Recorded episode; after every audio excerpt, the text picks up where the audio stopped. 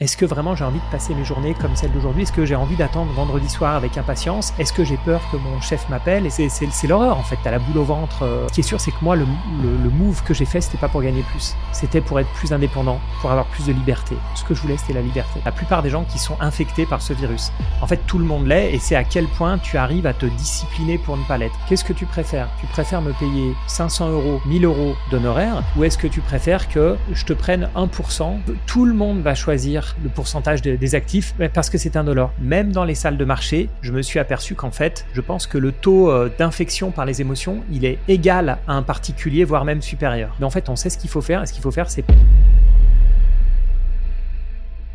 Vous connaissez forcément Xavier Delmas. Il est le visage du média financier Zone Bourse. Que ce soit sur YouTube à travers sa chaîne personnelle ou la chaîne de Zone Bourse, ou même en podcast avec son émission Chercheur de valeur, vous avez forcément déjà entendu les conseils avisés de Xavier.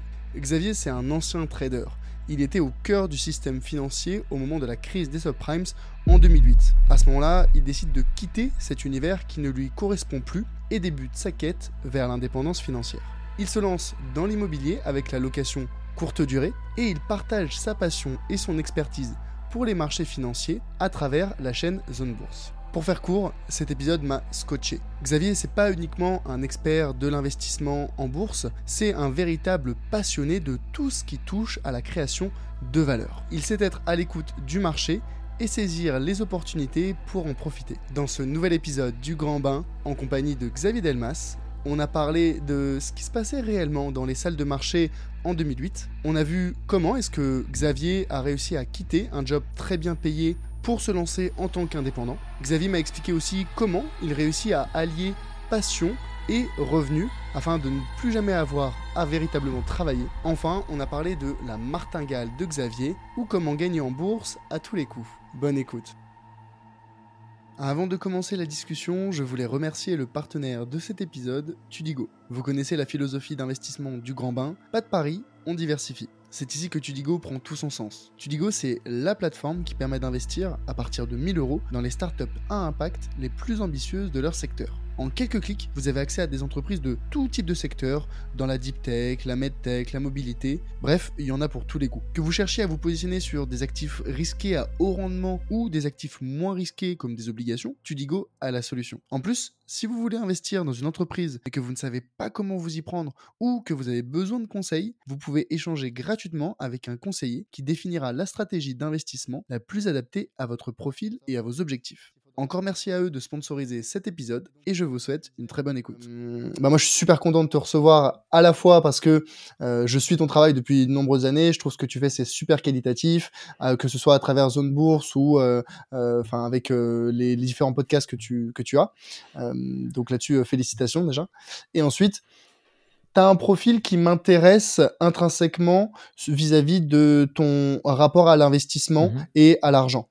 je vais m'expliquer tu as vécu euh, les marchés financiers ou les salles de marché en tant que trader. Mmh Donc, pour moi, tu as un petit peu euh, vu le cœur du réacteur, surtout euh, peut-être lors de son explosion en, 2008. Mmh Donc, tu as vécu des phases des marchés financiers qui sont marquantes, historiques. Donc là-dessus, c'est une première partie dont je voudrais parler avec toi. C'est un petit peu ton parcours en tant qu'ex-trader mhm. en salle de marché et comment aujourd'hui tu en es venu à faire le switch vers euh, une activité d'indépendant et parler d'éducation financière, de pédagogie comme moi je peux le faire à travers le grand bain et comme tu le fais à travers euh, tes, différents réseaux. Euh, l'idée de parler de ce switch, c'est aussi peut-être un petit peu de transmettre l'intérêt de devenir indépendant pour des particuliers qui y réfléchissent mais n'osent pas, savoir qu'est-ce qui t'a motivé et comment tu t'es lancé. Mhm. Donc ça, c'est la première partie. Et dans une seconde partie, je voudrais peut-être qu'on discute de un petit peu plus de, de côté technique sur euh, l'investissement, euh, les stratégies d'investissement que toi tu appliques, que tu apprécies appliquer et que tu pourrais peut-être conseiller aux gens, celles et ceux qui euh, hésitent à se, à se lancer. Qu'est-ce que tu en penses? C'est parfait, ça me va très bien. Super. Eh ben écoute, Xavier, peut-être avant de commencer et de rentrer dans le dur, est-ce que pour les auditeurs qui ne te connaissent pas encore, tu pourrais te présenter en quelques mots? En quelques mots, bah, c'est toujours difficile de se mettre dans, une boîte, euh, encore plus quand on est indépendant, mais euh, disons, bon, on, verra ça plus, plus, en profondeur, mais moi, c'est vrai que je suis un pur financier à la base. J'ai fait des études de finance. J'ai bossé 20 ans dans, dans, la finance, dans des grosses banques à Paris, euh, Paris Londres et, Genève. Et puis aujourd'hui, donc j'ai un peu changé de vie. J'ai fait ma petite crise de la, de la quarantaine et euh, je vis principalement d'immobilier. Je fais de la location courte durée. Donc voilà, les fameux faux revenus passifs qui sont tous sauf passifs, mais ce qui ne veut pas dire qu'ils sont pas intéressants. Euh, bien sûr, j'investis énormément en bourse et effectivement, je crée du contenu. Euh, je crée du contenu principalement euh, par passion au départ. Et puis, puis je me suis pris au jeu. c'est vrai que la, création de contenu, et tu, tu le sais bien, voilà, c'est quand même c'est quelque chose de sympa qui nous permet, de, qui nous pousse à toujours être au courant de l'actualité, à se, à se challenger, etc. Donc voilà un peu qui je suis aujourd'hui. Ok, super, merci, euh, merci pour cette intro. Et alors justement, on va peut-être avancer de façon chronologique euh, pour en revenir euh, à la fin des années 90, mhm. même début 2000. Tu termines tes études, master en banque et en finance. Tu te dis, ok, c'est le moment, j'ai envie de rentrer dans la vie, dans la vie active. Beaucoup de personnes, tu vois, même, on n'a pas exactement le même âge, mais pareil, hein, en sortie d'études d'école de commerce, il y a beaucoup de personnes qui sont intéressées par la finance, par la banque, qui se disent que c'est un petit peu la voie royale. Qu'est-ce qui, toi, te motivait initialement à rejoindre ce, secteur et plus particulièrement les salles de marché? Euh, Moi, c'était clairement, c'était déjà la passion. Euh, à l'époque, j'investissais en bourse, j'investissais sur des actions, j'investissais sur des, options, enfin, euh, options pour les particuliers, hein, type warrant, etc. Mais disons que, voilà, pendant, pendant mes études, j'étais déjà, j'ai même testé un peu les futurs, mais les montants étaient beaucoup trop gros pour moi. puis c'était beaucoup plus difficile d'accès à l'époque. Euh, donc j'étais voilà passionné parce que j'avais découvert ça sur les marchés euh, à la criée, sur les marchés dérivés. J'étais passionné de marchés dérivés, mais j'avais bien conscience que j'avais un gros euh, un gros désavantage qui était mon diplôme. parce que dans les salles de marché, il y avait et il y a toujours bah, quasiment que des ingénieurs, et notamment pas n'importe quel ingénieur, beaucoup de, polytechniciens, de centraliens, en tout cas des top, mmh. tops écoles. La finance à cette époque-là, ça l'est toujours aujourd'hui, mais en trading pur, elle était trustée par des ingénieurs quantitatifs qui font du trading quantitatif, encore plus dans les meilleures maisons de dérivés. Moi, j'ai rejoint la, BNP, mais c'était pareil pour la Société Générale, c'est pareil à l'époque pour Deutsche Bank, euh, Goldman, peu importe, toutes les grosses maisons de, dérivés euh, fourmillaient d'ingénieurs. Donc moi, je me suis lancé là-dedans, j'ai cherché du boulot là-dedans mais honnêtement avec assez peu d'espoir parce que ça faisait cinq ans qu'on me répétait que je serais jamais trader parce que j'avais pas fait un diplôme qui était, qui était euh, euh, dédié au trading. En fait, je m'étais un peu trompé de voie. Donc voilà, quand je me suis jeté dans le grand bain, euh, j'y croyais pas en fait, et donc je me suis, j'ai démarré par autre chose. J'ai fait de la consolidation bancaire pendant quelques mois, et puis voilà, un coup de bol m'a permis d'intégrer une, une salle des marchés. Ouais, ouais, donc finalement, pour avoir une, euh, on va dire les portes ouvertes pour le monde de la finance, c'est vrai qu'une formation d'ingénieur est plus, est plus adaptée. Euh, mais bon, toi, ça t'a pas, euh, ça t'a pas découragé et finalement, t'as pu rentrer, t'as pu rentrer dans, dans les salles de marché. Mmh. Et, concrètement, comment ça se passe dans les salles de marché? C'est quoi le quotidien d'un trader en salle de marché au début des années 2000 Alors là où ça a beaucoup changé, je vais d'abord parler de ce, que de ce qui a changé, c'est que le trading à l'époque se passait beaucoup dans les banques. Euh, les banques ont beaucoup de capitaux, ont d'énormes bilans, donc c'est facile pour elles d'allouer une partie de leur capital à des traders en disant bah voilà, on vous met tant de capital à, disposition, gérez bien votre risque et euh, rapportez-nous de, l'argent avec effet de, levier, hein, puisque les banques ne donnent qu'une partie du, capital et prêtent euh, l'autre. Euh, aujourd'hui, par des, je ne vais pas rentrer dans, la, dans le détail, mais disons qu'il y a des réglementations américaines qui ont limité très fortement ça. Donc, le type de trading que je faisais à l'époque était moitié dans les banques, moitié dans les hedge funds. Aujourd'hui, il se trouve quasiment que dans les hedge funds. Mais, euh, mmh. donc, mais, mais, ce que je vais vous raconter, ça, ça ne change pas beaucoup, à part qu'au lieu d'avoir le nom d'une banque, il y aurait le nom d'un hedge fund aujourd'hui. Donc en fait, une salle des marchés, ça marche par desk, c'est-à-dire euh, bah, un groupe de personnes qui sont ensemble dans cet immense euh, open space et qui ont des bah, qui travaillent sur le même type d'actifs. Donc il va y avoir des gens qui font du trading sur la volatilité d'options. Il y en a qui vont faire du trading sur les obligations convertibles. Il y en a qui vont faire du trading euh, haute fréquence. Il y en a qui vont faire du trading event-driven euh, special situation, etc., euh, etc. Donc chacun a sa, spécialité. Parfois on se parle. Il y a quelqu'un euh, qui fait du trading sur la volatilité, donc sur les options, qui va aller voir quelqu'un parce qu'il y a une OPA sur un titre, qui va aller voir quelqu'un qui fait du, de l'event-driven, etc. et ensuite, au sein d'un desk, alors moi, je peux juste vous dire comment, comment ça s'est passé. Hein, c'est que, en fait, on avait ce qu'on appelle des books, hein, donc c'est un, portefeuille. Le book, qui peut être soit dédié à une personne, donc il y a un trader qui est sur un, qui est sur un book, donc il a ses propres positions, et en fait, on parle surtout en termes de limite de risque. Donc la banque va lui accorder un certain capital, et va, lui va utiliser ce capital pour, enfin, ou le hedge fund, hein, pour, euh, pour investir. Certaines fois, c'est des books euh, communs. Moi, j'ai eu les deux, euh, les deux cas. J'ai eu des books communs où j'ai eu un book pour moi tout seul, un book commun. C'est compliqué. En fait, ça, ça se termine très souvent à chacun à ses positions. Et puis, mmh. voilà, on, on, a le même PNL. Hein. PNL, c'est Profit and Loss, donc c'est les, les, pertes et profits. et c'est ça qui détermine le, le, bonus. Mais voilà un petit peu l'idée. Chacun a ses spécialités, soit en termes géographiques, soit en termes de, de style de, de trading. Ok, ok, ok, très très clair. Et là, de ce que, de ce que tu m'en dis, bon, ça a l'air plutôt euh, bon enfant, euh, plutôt positif. Euh, est-ce que on se rapproche de l'image un petit peu stéréotypée qu'on a avec le loup Wall Street, avec les gens qui étaient, qui sont hyper actifs, hyper dynamiques, qui sont à la microseconde près, ou est-ce que non, selon toi, c'était quand même un petit peu plus, un petit peu plus calme, un petit peu plus structuré? Alors ça, c'est marrant parce qu'en fait, j'aurais peut-être dû le préciser, il y a deux types de salles de marché. Il y a les salles de marché qui font du trading, et notamment du trading pour compte propre. Donc, ce qu'on s'imagine être, enfin, ce qui est réellement du trading, c'est-à-dire on nous donne mhm. de l'argent pour faire du, trading. Et étonnamment, cette partie de la salle de marché est très calme. Parce qu'on doit réfléchir, parce qu'il y a beaucoup de personnes qui vont coder des algorithmes de, trading, qui vont surveiller, qui vont lire des rapports annuels, qui vont lire des news, etc. Donc moi, la salle de marché que j'ai connue, c'est très bon enfant, très sympa, euh, relativement calme avec des petits aspects, parce qu'il y a beaucoup, dans les années 2000, il y avait beaucoup d'argent, faut pas se le, cacher, euh, donc avec des aspects un peu aberrants, avec des gens qui sont prêts à claquer euh, beaucoup d'argent en une soirée sur un pari stupide où on va parler à 500 euros au gars d'à côté qui n'est pas capable de faire 6 euh, sauts de grenouille, enfin des trucs, bon. Mais ça, c'est anecdotique, faut, faut pas garder ça. C'est pas ça le, le vrai truc, j'ai envie de dire. Et puis il y a d'autres salles des marchés avec d'autres gens qui s'appellent entre guillemets traders, mais qui sont souvent des market makers, qui sont des sales, qui sont des vendeurs, des gens qui vont faire des prix. Et là, c'est vrai que c'est beaucoup plus surexcité parce qu'on va avoir un client au téléphone qui va vouloir un prix sur un, certain type de produit, euh, un market maker de l'autre qui va nous donner un certain. Et donc là, effectivement, c'est très actif. Effectivement, il faut réagir euh, vite. C'est devenu beaucoup plus électronique, euh, tout ça.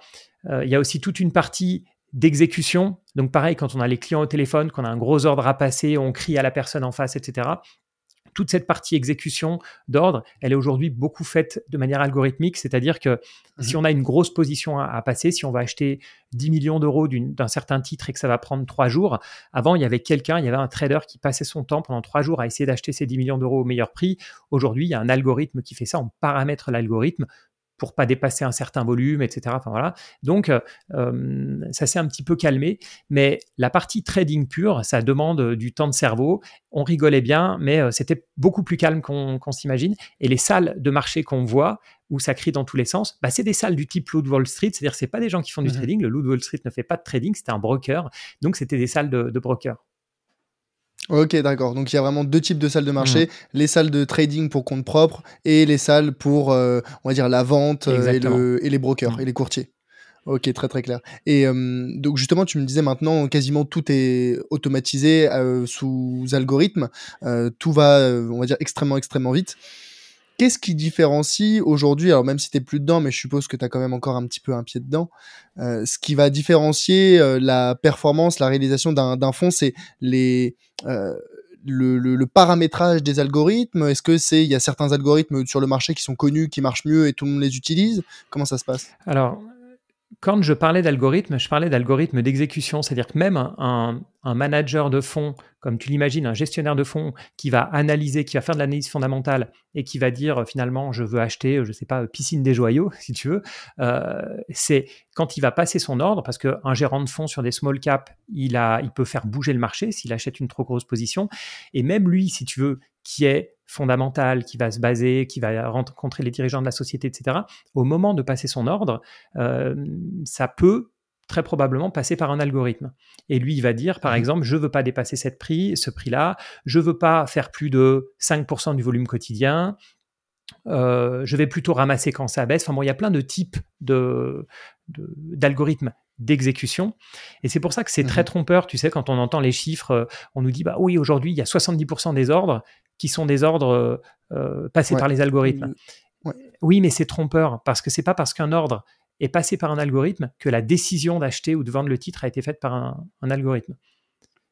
Et c'est selon toi quelle répartition aujourd'hui entre les décisions prises par des algorithmes et les décisions prises par des humains? En fait, il y a énormément de décisions qui sont prises par des algorithmes. Pourquoi? Parce que ceux qui font du trading haute fréquence, ils ont d'énormes volumes et ils ont des gains qui sont microscopiques. Donc eux, ils font tourner énormément leurs algorithmes. Mais mmh. c'est pas pour autant que ces fonds-là ont d'énormes positions dans les entreprises. Tu sais, c'est le principe quand on te dit oh là là, mais en France, il y a, tant de CDD, euh, c'est fou, il y a un contrat qui est signé sur deux qui a un CDD. Mais le, le gars qui est en mmh CDI, il va garder son contrat pendant, pendant 10 ans. Donc, tu as un employé, il va avoir un contrat pendant 10 ans. Et celui qui est en CDD, renouvelé tous les mois, bah, au bout de 10 ans, il aura fait un certain nombre de, de CDD. Il aura fait 120, voilà, 120 CDD. Exactement. Et donc, mmh. euh, ça va te faire exploser les chiffres. Là, c'est le même principe. Les algorithmes de, de alors, il y a plein de types d'algorithmes, mais il y en a beaucoup qui marchent pas. Ça, il faut le dire. Il y en a beaucoup qui marchent pas parce que à la fin, ton algorithme, il revient toujours à soit faire du retour à la moyenne, c'est-à-dire euh, euh, bah, tu as une valeur qui a décalé par rapport à, son secteur ou autre et tu vas jouer un retour de tout ça, soit tu vas faire du trend following, tu vas faire du suivi de tendance ou du momentum, un peu plus court terme que le trend following, tu vas prendre ce qui a gagné récemment, etc. Euh, tu peux jouer des petites variations en journée, tu as remarqué que quand je sais pas, enfin, tu as, dépassé le plus haut de la veille, et il y avait une accélération, etc. Donc, tu as tous tes algorithmes qui cherchent ce type de pattern, euh, etc. Mais ce type de fonds euh, n'a pas des rendements non plus exceptionnels. Les hedge funds, donc la plupart du trading quantitatif, c'est dans des hedge funds.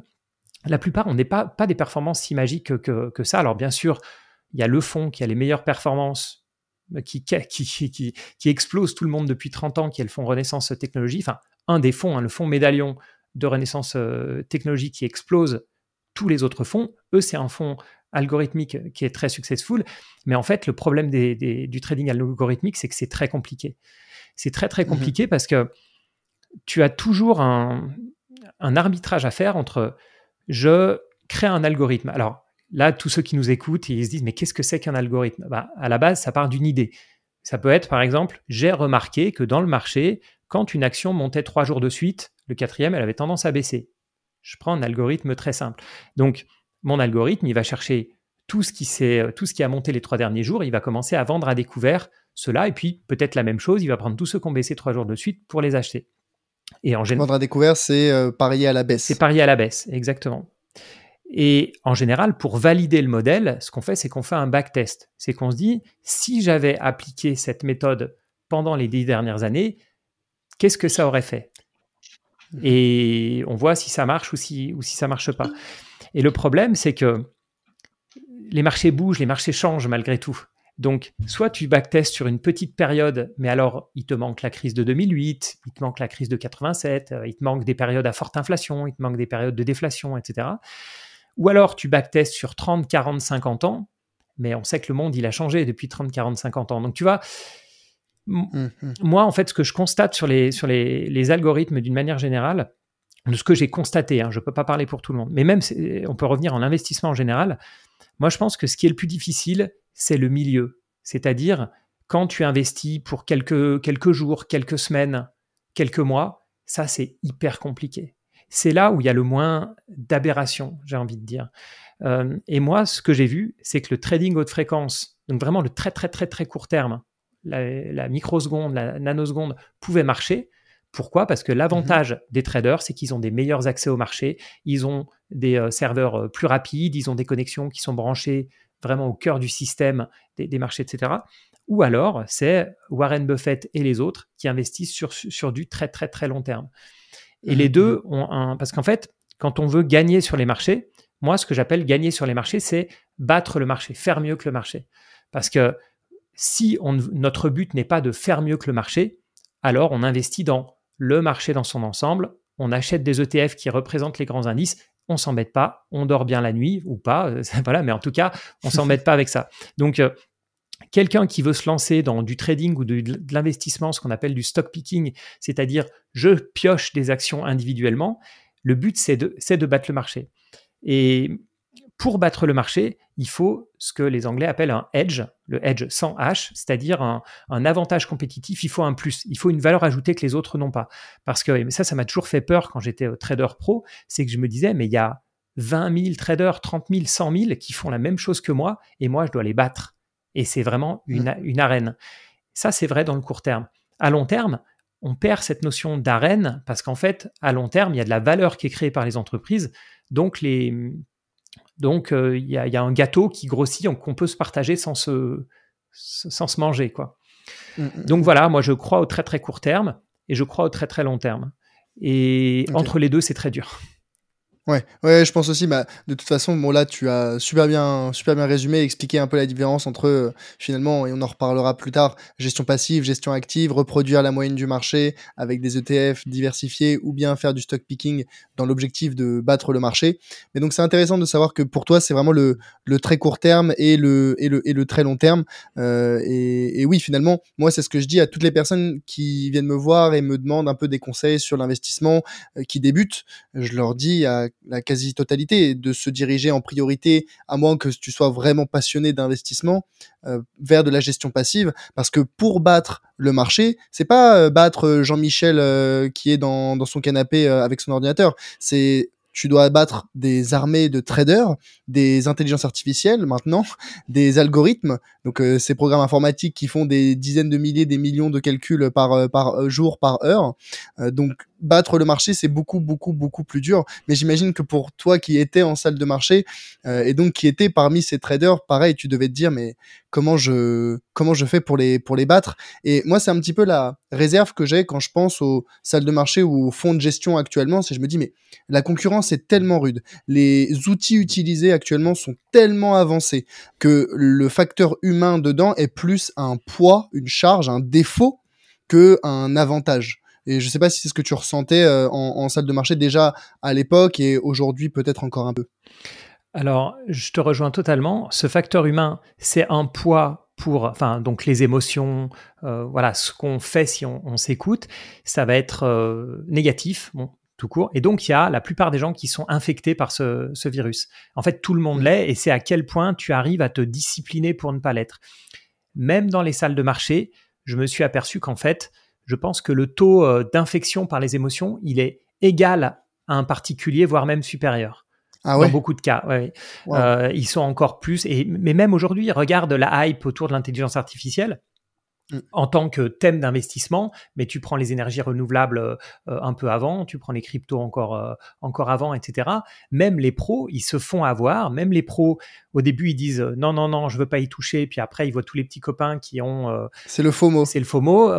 Et, et, ça, on l'a vu sur les actions cannabis, sur, comme je disais, le mm. renouvelable, tous ces trucs-là.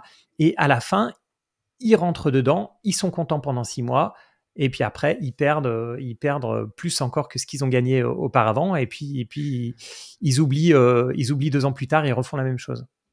Mais est-ce que c'est pas des, euh, on va dire, des obligations ou en tout cas des, des, des, prérogatives de la part du top management de leur dire, bah regardez, nous on s'est pas aventuré sur ces terrains-là quand c'était méconnu ou peu connu parce que bah justement euh, c'est trop euh, potentiellement volatile, on connaît pas les perspectives de, de, de, de croissance. Et c'est seulement une fois que ça a validé la théorie, la, la, la thèse et que ça a déjà euh, énormément progresser, qu'ils peuvent se dire, OK, maintenant, on doit absolument monter dans le train parce que si on le prend pas, on va nous le reprocher. Mais en fait, il est déjà trop tard pour prendre le train. Euh, et donc, finalement, ils sont, ils sont bloqués entre. Euh, est-ce que finalement, en salle de marché, je me dis, il ne vaut mieux pas avoir tort avec les autres qu'avoir raison seul? C'est le principe de la gestion de fonds depuis que ça existe, quasiment de, se dire euh, mes clients, parce que le monde de la gestion de fonds, c'est un monde qui marche par les commissions, par les fees. Euh, je parle des fonds normaux, pas les hedge funds qui sont commissionnés à la performance. Donc en fait, un fonds qui va prendre 1% de frais sur son actif sous gestion, son but, c'est pas forcément de performer, c'est que les gens restent investis dans son fonds. Donc si c'est un fonds qui, euh, par exemple, a accès aux assurances vie, donc quand vous êtes dans une assurance vie, vous pouvez placer en unité de compte et vous avez un fonds, bah, je ne vais pas citer de nom, mais une société de gestion investie dans euh, les actions françaises, par exemple, vous êtes sur ce fonds-là, tout ce qu'ils veulent, c'est qu'à la fin de l'année, si le marché a baissé, vous voyez que le fonds a baissé et vous vous dites, ah bah mince, euh, mauvaise, euh, mauvaise année pour les actions mm. françaises. mais ce qu'il faut surtout pas voir, c'est, ah tiens, le marché a monté, et puis moi, mon fonds, il a baissé. Parce que là, les gens vont sortir, ils vont se dire, il y a un, il y a un problème. Donc, tu as raison. La plupart du, de, la mentalité, c'est de se dire il vaut mieux avoir euh, euh, tort ensemble que, que, raison tout seul, enfin, ou voilà, suivant les, cas. Mais aujourd'hui, il y a quand même les ETF qui mangent une part de marché très importante. Donc, je pense que la plupart des gérants de fonds ont compris que ça, c'était plus tenable et ont compris que euh, maintenant il fallait se, se, dissocier. Et tu parles du management qui vient te taper, qui vient taper sur l'épaule du, du, gestionnaire de fonds, et ça c'est un des problèmes dans les grosses structures, c'est qu'en fait, si toi, tu décides en tant que gérant de fonds de ne pas être dans les actions renouvelables, de ne pas être dans peu, importe quel est le, thème. Intelligence artificielle. Intelligence artificielle. Et tu vois, l'énergie renouvelable, c'était encore pire parce qu'en plus, tu avais, avais le, le, côté. Ouais, le côté ESG. ESG, je participe, je suis dans ce qu'il faut faire. Au pire, même si ça perd, au moins, j'ai fait. Euh, la, bonne chose. Mm, mm, j'ai montré pas de blanche. Voilà, exactement. Donc, je peux mettre aussi ESG sur mon, sur mon fonds, etc. Mais euh, tu as raison, l'intelligence artificielle, c'est la même chose. Le problème, c'est que si, en tant que gérant, tu connais l'histoire des marchés, tu veux pas rentrer dedans, tu veux pas mettre un doigt là-dedans et tout. C'est toujours pareil, c'est au moment où ça va faire les gros titres, au moment où le patron de, la société de gestion, en moment où il joue au golf avec son copain qui aura des actions intelligence artificielle, il lui dit ah, ça doit cartonner chez toi. Ah bah non, parce que nous on limite les, ces titres-là, on pense que c'est une bulle. Et eh ben au retour, il va aller taper sur l'épaule de son gérant de fonds en disant eh là, on n'est pas en train de passer. Euh, on n'est pas en train de passer à côté de la prochaine révolution de, de, de l'histoire. Et ça, en 2023, ça arrive. Moi, je l'ai vu euh, en 2010, je l'ai vu en 2000, et en, étudiant l'histoire, ça a toujours été, euh, ça a toujours été comme ça. Mais, je tiens à le dire quand même, euh, parce que même si ça concerne la plupart des, des, gérants actifs, il y a des gérants actifs qui ont de vraies convictions, qui ont une vraie discipline et qui ont une vraie valeur ajoutée ils rencontrent, déjà, ils ont, euh, je peux donner le, un nom d'un fonds qui est particulièrement connu en France. Il n'y en a pas beaucoup des fonds qui sont très très bons, mais euh, le fonds Indépendance et Expansion, euh, mmh. qui est un fonds de, small cap française et européenne qui, qui, a vraiment des très bons résultats historiques. Mais si tu regardes la, la méthodologie de William Higgins, le, le gérant principal, il t'explique ce que c'est. Il a des critères très précis. Euh, mmh. des bidas de marge, etc., etc. Donc, il a une discipline, il sait dans quoi il investit, il rencontre les boîtes, il connaît très bien le marché et il a une psychologie à toute épreuve parce que c'est un gars qui est sur les marchés depuis euh, voilà, des décennies. Donc là, tu as une vraie valeur, une vraie valeur ajoutée en tant que gérant. Euh, le moindre gérant qui arrive, qui a la trentaine, qui n'a pas connu de vraie crise à part potentiellement le, Covid, évidemment qu'il va mmh. sauter à pieds joints dans des dans des bulles type euh, intelligence artificielle ou, euh, ou énergie renouvelable. Je vois même pas comment il pourrait l'éviter. En fait, il faut qu'il se prenne une claque et puis à 50 ans, eh ben, il aura une, une, gestion plus, plus disciplinée. Ça fait long quand même 20 ans pour euh, prendre du galon. Oui. C'est difficile. Ouais, mais, non, mais je, je, je suis d'accord avec toi, mais finalement, si pour toi c'était la même chose en 2000, en 2008 et en 2020 également, est-ce que ça va perdurer ou est-ce que la finance traditionnelle, comme on l'entend avec les salles de marché, les traders pour compte propre, euh, n'a pas vocation à disparaître avec l'expansion et la place grandissante de la gestion passive et des ETF oui et non. En fait, euh, été très critique là, à l'égard des, des, traders pour compte propre. En fait, la plupart de ces traders sont des, euh, arbitragistes et donc ils vont essayer de choper des aberrations de marché. Quand je dis que les gens sont, enfin les, les, professionnels euh, sont ont les mêmes problèmes avec les émotions que les êtres humains, c'est souvent, moi j'ai vu des traders qui étaient très bons dans leur domaine, par exemple, je ne sais pas, à trader la volatilité parce qu'ils arbitraient la volatilité, c'est-à-dire qu'ils profitaient des, opportunités très précises, mais à côté de ça, avec leur propre argent, c'était des fous furieux à parier des sommes mmh, complètement dingues, tu vois, et, à les perdre. Donc tu distingues le perso et le pro. Voilà. Après, quand on, ils sont assis en tant que junior à un desk et on leur a dit voilà comment gagner de l'argent sur les options, sur le tel type de, sur les obligations convertibles, sur ça, ça, ça. Après, bah, ils appliquent la, ils sont disciplinés et là ils font un bon boulot. En plus, ils sont surveillés par euh, des risk managers, etc. Donc euh, donc euh, voilà, du côté des gérants de fonds, je pense que le biais principal, c'est celui que tu as mentionné, qui est faut pas que je m'écarte de la foule. Il hein, faut, faut pas que je m'écarte mhm. trop du benchmark. Et je ne sais pas comment va être le futur. les, les, gérants actifs sont obligés de sortir du, du, de l'indice de référence. Ils sont obligés de plus suivre la foule. Sinon, ils vont être mangés par les ETF. Et le problème aussi, c'est que c'est qu'il n'y a pas beaucoup de techniques qui surperforment le marché. C'est ça le truc, c'est que si on est concret, euh, surperformer le marché, ça reste un jeu à somme nulle. Donc il faut aussi trouver des gens qui sont prêts à, qui, qui, perdent de l'autre côté. Donc, euh, non, je ne sais pas vraiment. Mais, mais, mais justement, ça, ça, ça m'emmène à me demander c'est quoi selon toi les, critères qui permettent, euh, par exemple, à Médaillon ou à, d'autres fonds, euh, fonds connus de, surperformer le marché? Est-ce que c'est vraiment une, une question d'instinct? Est-ce que c'est une question de technologie? Est-ce que c'est une question de d'expérience? Qu'est-ce qui, influe, le plus selon toi? Alors, je dissocierais euh, médaillon des autres. Médaillon, on ne sait pas ce que c'est, mais c'est sûr que c'est un fonds quantitatif. Et je sais par exemple qu'ils ont des données qui sont bien meilleures. C'est-à-dire qu'aujourd'hui, on a accès à toutes les données euh, très facilement. À l'époque où ils ont démarré, mhm. il y a des données qui n'étaient disponibles que, par exemple, dans des registres euh, à la bourse de New York. Et ils payaient quelqu'un pour aller à la bourse de New York dans les registres du début de siècle pour noter tous les cours, les plus hauts, les plus bas, etc. Et saisir ça dans, leur modèle et avoir des modèles au lieu d'avoir euh, les contrats à terme sur leur, le blé qui démarre, je dis n'importe quoi, hein, mais euh, qui démarre en 1950, bah eux, ils vont avoir des données euh, parce qu'ils ont pris ce qui avait marqué dans le Wall Street Journal, mais qui, qui, n'est disponible nulle part en termes de data, si tu veux. Eux, ils sont allés, ils ont étudié tous les Wall Street Journal et ils ont tout noté. Et voilà, je sais qu'ils ont une partie sur les données qui est. Donc c'est une asymétrie d'accès à l'information. Ça, ça en fait partie. Je pense qu'il y a aussi des accès. Euh, je pense aussi qu'ils ont, je pense aussi qu'ils ont utilisé l'intelligence artificielle plus tôt que les autres. Euh, ah je, pense, je pense pourquoi? Parce que je sais que pendant la crise, euh, alors je crois que c'est 2008, mais je suis plus sûr. Pendant une des crises, le fonds a commencé à perdre pas mal. Il y a eu une période un peu de, flou et ils ont hésité à couper ou non les positions. Et en fait, le problème mhm. qu'ils avaient, et ça c'est le, le, plus gros problème que vont avoir les traders qui utilisent l'intelligence artificielle, c'est que euh, ils comprenaient pas vraiment, ils sont arrivés à un point où ils comprennent pas vraiment pourquoi leurs algos gagnent de l'argent. Ce qui est mhm. pas gênant tant que tu gagnes, mais ce qui est très gênant quand ça perd. Clairement. Parce que par exemple, je sais pas, si tu euh, ton algorithme il joue les écarts entre, euh, je sais pas, les obligations long terme et les obligations court terme. Mhm. D'accord À chaque fois que ça s'écarte, euh, tu vends l'une, tu rachètes l'autre, et ça se resserre, tu fais l'inverse, blablabla. Tu fais donc du, de la mine reversion, du retour à la moyenne. Si à un moment, tu as un événement extraordinaire, les États-Unis font mhm. faillite, je ne sais pas, ton modèle va perdre énormément d'argent, mais tu sais pourquoi? Tu sais sur quels critères statistiques, statistiques hein, et pas intelligence artificielle, tu comprends pourquoi tu perds. L'intelligence artificielle, c'est pas des règles comme ça. L'intelligence artificielle, tu lui balances des données et tu lui dis trouve-moi quelque chose qui gagne de l'argent.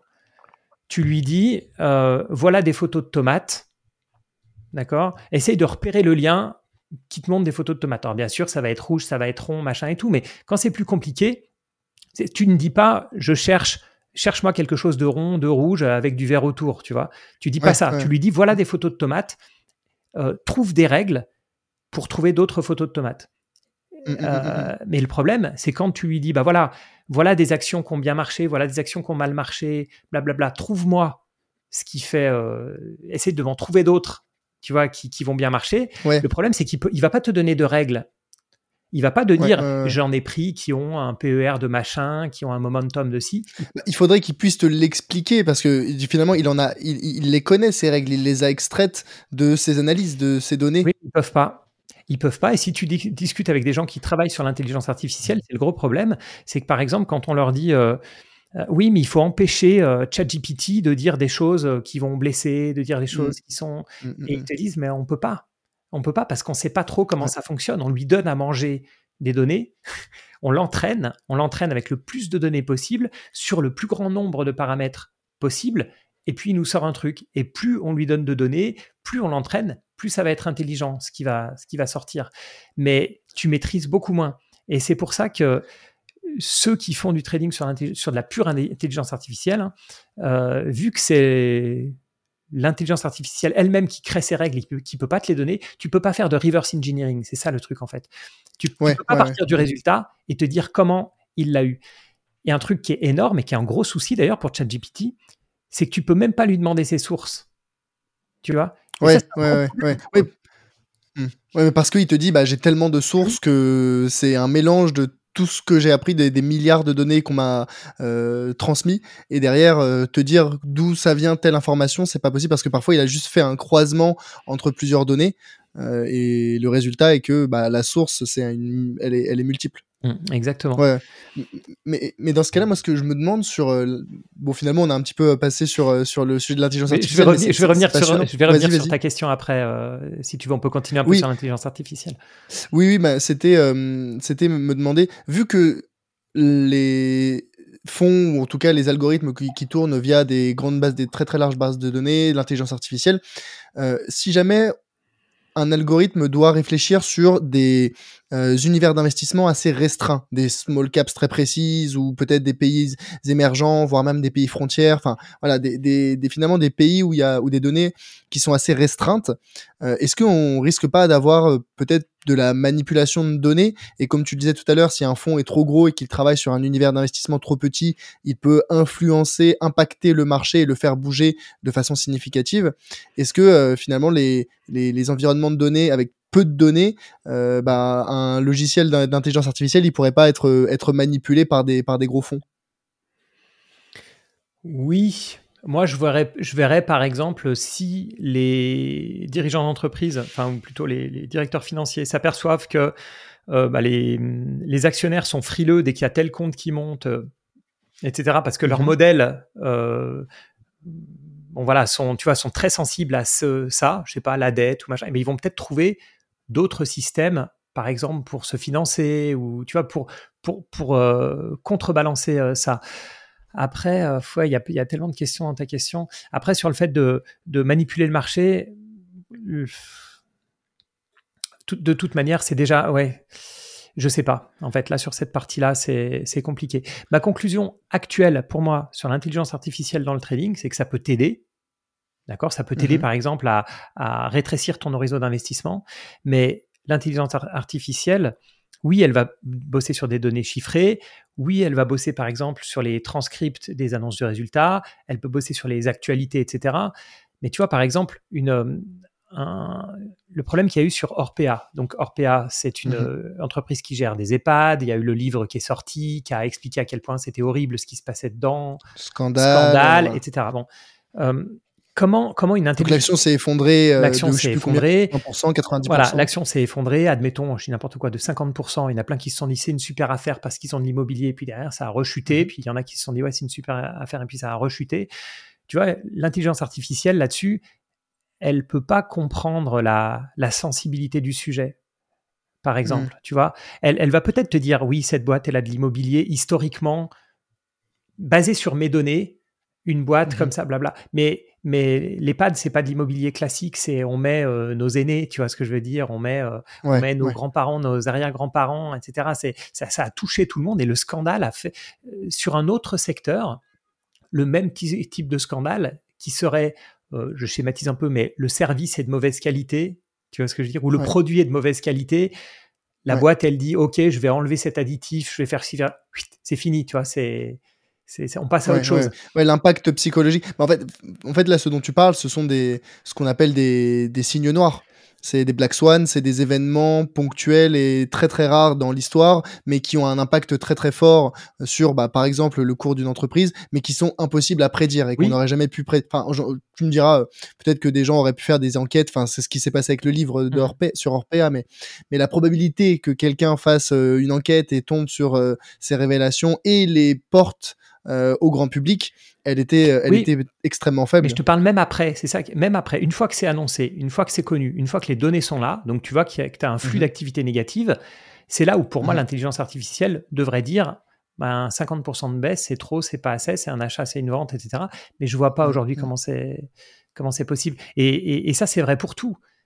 tu te bases sur le passé, d'accord? Comment tu traites Total Energy? Si tu te bases que sur des données passées, c'est compliqué. Mmh comment mmh. tu te, comment la transition énergétique quand tu te bases que sur des données passées, tu as l'impression que bah, le pétrole, c'est le pétrole et que ce sera toujours là et que dans 50 ans, on n'aura que des voitures à pétrole. Comment tu intègres ça tu vois?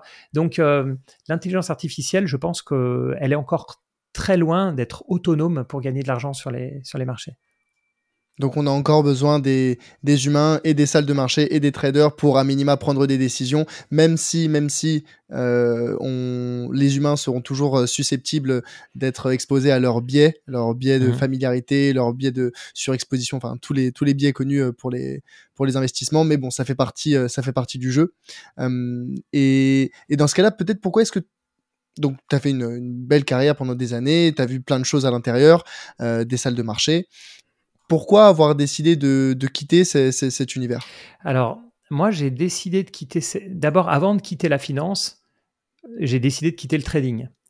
Et donc, c'est là où je suis parti pour travailler à Genève en banque privée. Et je voulais plus toucher au marché financier. J'en avais trop fait. Euh, je voulais plus avoir surtout une performance qui a une part d'aléatoire. Parce que c'est ça qui est frustrant en trading, c'est qu'on peut super bien bosser et avoir des mauvais résultats ça m'est pas trop arrivé, mais ça m'est arrivé forcément. On peut euh, à un moment être découragé, mal bossé, et puis avoir des meilleurs résultats qu'à la période d'avant, ou regarder le petit copain à côté euh, qui va avoir des meilleures performances ou des moins bonnes, ou enfin bon. Donc la chance ou pas de chance. L'aléatoire est, est, énorme. Or, quand tu bosses, tu as envie de te dire, bah, le jour où je bosse 12 heures et je me défonce, j'ai envie que ce soit une meilleure journée que la journée où je bosse 4 heures et je fais une sieste tout l'après-midi, tu vois. Euh, au moins qu'elle mmh, paraisse mmh, plus mmh. productive. Et sur les marchés, c'est pas c'est pas comme ça. Donc je me suis retrouvé à Genève en banque privée à euh, faire du management d'équipe dans les, les, opérations. Donc là, euh, avec une partie de ce qu'on va appeler le back office, etc. Donc qui est beaucoup moins bien vu que le que, que, le reste, et, et où j'ai appris encore beaucoup de choses parce que c'était, il y avait du private equity, il y avait des transferts de métaux précieux, il y avait puis le côté banque privée, qui est voir comment investissent les, dizaines de millionnaires, centaines de millionnaires ou, voire milliardaires, comment ils investissent les ultra dans les ultra high net Voilà, exactement. Et donc, euh, euh, ils ont des, ils sont beaucoup plus sur la durée. Ils sont aussi très sensibles à, au mode à court terme. Moins, mais ils le sont, ils le sont quand même. Et ça, mhm. c'est intéressant de le voir. Ils ont accès à des produits intéressants euh, à des clubs deals, par exemple, euh, bah, plusieurs personnes euh, riches qui vont s'associer pour acheter un énorme building à, Londres, ou pour acheter, ou voilà, ou pour avoir accès à, un private, à des fonds de private equity qui sont difficilement accessibles pour quelqu'un qui n'a pas un ticket de 500 000 à mettre dedans. donc voilà, il y avait des choses intéressantes. Puis j'ai appris aussi en côté humain, c'était zéro côté trading. Là, j'ai fait du management pendant une, une, partie. Et puis donc, j'ai fait ça pendant un certain moment avant, effectivement, de, de sauter le pas euh, de partir. Alors, quand même, j'avais une chance, euh, c'est que j'avais quand même acquis un, patrimoine qui me permettait de faire ça sereinement. Euh, ça, c'est, il faut, faut, être honnête. et puis pour ton switch vers l'indépendance. Ouais, pour mon switch vers l'indépendance, c'est qu'en fait, c'était, c'est, c'est, c'est à moitié vivre de mes investissements, si tu veux, et devenir indépendant. C'est un mix, c'est un mix de, de tout ça. Euh, peut-être, peut-être juste avant, euh, pardon, vous avez de passer sur ton parti, sur, son, sur ta partie d'indépendant. Euh, ça m'intéresserait de savoir qu'est-ce que tu. Déjà, première question sur les, les personnes que tu accompagnais. alors à Genève, on parlait des très très riches, hein, qui des dizaines de mmh millionnaires, etc. quels sont les types de produits auxquels ils ont accès? Alors, tu as dit, hein, c'était des club deals, c'était des, des, des, des, opérations immobilières, par exemple, très très larges. Est-ce que ces opérations, elles sont particulièrement, elles sont de manière significative plus intéressantes, plus rentables et moins risquées? Est-ce que tu vois le, couple rendement-risque de ces produits sont vraiment plus intéressants? Euh, Moi, je trouve. Est-ce que c'est que des hmm. produits? Non, non. Pour répondre à ta, pour répondre à ta question, le, la valeur ajoutée, selon moi, d'une banque privée, et je ne parle pas d'une banque privée euh, en France. Hein, enfin, j'ai rien contre les banques de réseau, mais quand elles disent euh, banque privée, je ne parle pas de ça. Je parle de les, effectivement, comme tu disais, ultra high network, c'est-à-dire quelqu'un qui va avoir au minimum 5 ou 10 millions d'actifs à placer dans la banque. Hein, c'est pas euh, j'ai ma maison, euh, j'ai mon appartement à Monaco qui vaut 5 millions, c'est euh, de la liquidité. voilà, c'est ce que j'amène en produit dans la, dans la banque. pour moi, c'est une étape avant le, le, family office. Le family office étant donc des gestionnaires qui me sont dédiés ou qui sont dédiés à un groupe de, de, familles. Et encore, ces familles office sont aussi dépendants des banques privées. Bah, déjà, les banques privées, c'est des banques. Donc, une chose qu'elles savent faire mhm. et que peu de autres personnes peuvent faire, c'est financer. Donc, mhm. c'est là où il y a. Donc, le, euh, faire appel au levier du crédit. Voilà, c'est le levier du crédit parce que même les riches s'endettent et font des crédits. Et pourquoi est-ce qu'ils le font aussi? Parce que les riches investissent, ils investissent à long terme. Donc, quand ils veulent potentiellement racheter autre chose, ils vont pas sortir leur portefeuille action, ils vont pas forcément mmh. sortir leur immeuble, etc. Ils peuvent se refinancer, faire des crédits lombards, par exemple, sur leur portefeuille immobilier ou... Euh, tu peux expliquer peut-être pour euh, ceux qui connaissent pas le, crédit lombard? Ben, En fait, le crédit lombard, c'est que euh, c'est un crédit qui va être adossé à des actifs. C'est tout simplement, c'est très similaire à l'immobilier. Quand on achète un appartement, la banque va nous prêter de l'argent, mais cet argent va être adossé, va, va être sécurisé par, le, par l'actif qui va être le bien immobilier. Et si à un moment on ne peut pas rembourser, euh, la banque va récupérer le, bien, récupère le bien, récupère le bien et le, et le vend. L'immobilier, c'est plus stable que la bourse ou autre, donc on va avoir un, c'est LTV, un loan to, value, c'est-à-dire le, pourcentage qu'on va prêter par rapport au montant du bien, il va être en général inférieur à ce qu'on va trouver dans l'immobilier classique. Dans l'immobilier classique, vous, vous, pouvez faire financer un bien à 90%, voire même dans certains cas à 100%. Mais disons à 90%, on vous prête l'équivalent de 90% de la valeur du bien. Sur un portefeuille action, ça va être moins que ça, on va peut-être vous prêter 50%, 60% de la valeur de votre portefeuille action parce que euh, en finance, quand ça va mal, tout va mal. Tout mmh est corrélé. Donc quand l'immobilier va mal, le crédit va mal, les actions vont mal, etc. Donc si un jour vous avez besoin de votre argent, c'est très probable que c'est parce que vous avez un problème peut-être professionnel, donc les marchés iront pas bien, donc voilà, donc c'est pour ça que les, banques prennent une grosse marge de sécurité, donc elles vont vous prêter peut-être 50-60% de l'équivalent de votre portefeuille euh, action. Donc ça, le crédit, c'est déjà très très bien. Donc finalement, le, le, très très riche ne sort pas d'argent et quand il veut investir en plus de ses investissements actuels, il se fait prêter un pourcentage de ses investissements actuels et l'investit. Mmh à un taux de rendement supérieur au, au taux du crédit auquel il le rembourse. Donc euh, c'est une machine à cash quoi. Après, comme je disais, il y a tout ce qui est private equity. Euh, mhm. accès à des fonds de private equity, accès à des club deals, donc qui vont être souvent euh, structurés par la par la banque, c'est-à-dire que c'est la c'est pas un produit externe, c'est la banque qui va qui va créer un deal en fait, comme je disais, peut-être pour acheter un, centre commercial, euh, un centre commercial euh, en Angleterre ou en France ou, peu importe. Et donc on va se mettre ensemble. ils vont ouvrir le, capital, les gens vont acheter des tickets et puis à la fin on va racheter un centre commercial ensemble. Ça c'est bien, mais oui, si c'est quand même une valeur ajoutée, c'est des produits en plus, mais euh, mais je suis pas sûr que comme tu le dis en termes de, de, de rendement risque, que ce soit si magique que ça. Euh, après, il y a des accès, il y a des services, bien sûr, tout ce qui va être produit structuré, ça va être accès aux options, aux futurs, à des produits euh, un peu plus potentiellement exotiques. Euh, il va y avoir bah, les transactions en métaux précieux. si on veut acheter du palladium, si on veut acheter une tonne d'or, bah, c'est possible. Alors que tout le monde ne peut pas le, le faire. Allez à votre banque pour acheter 10 kilos d'or, je pense qu'ils vont, ils vont appeler une personne qui va appeler une personne qui va appeler une personne, euh, etc. Ouais, donc, euh, donc voilà, c'est ce type de c'est ce type de service. Mais si je devais résumer en un mot, en fait, ce serait sur mesure. Voilà, c'est du sur mesure. vraiment selon le sur mesure par rapport à l'horizon d'investissement, sur mesure par rapport au taux, euh, au rendement, par rapport au ticket d'entrée, par rapport à tous ces mmh. éléments. C'est je veux acheter un yacht, je veux acheter un yacht, voilà mon patrimoine, etc. Comment comment on fait? Comment on finance, mmh. en prenant quels actifs, etc. C'est vraiment. Euh, euh, et puis, c'est aussi un accès international. C'est que si on veut acheter euh, des titres dans une société en Inde, parce qu'on veut faire un rachat, ben, on pourra stocker, on pourra mettre en custody, mettre en, dépôt les titres indiens dans, la, dans la banque privée aller à la BNP Société Générale Crédit Agricole pour dire bah, j'ai acheté des titres en Inde, est-ce que je peux les transférer sur mon, sur mon compte bourse mmh Euh, dans la banque. voilà, c'est une finance beaucoup plus internationale et, complexe.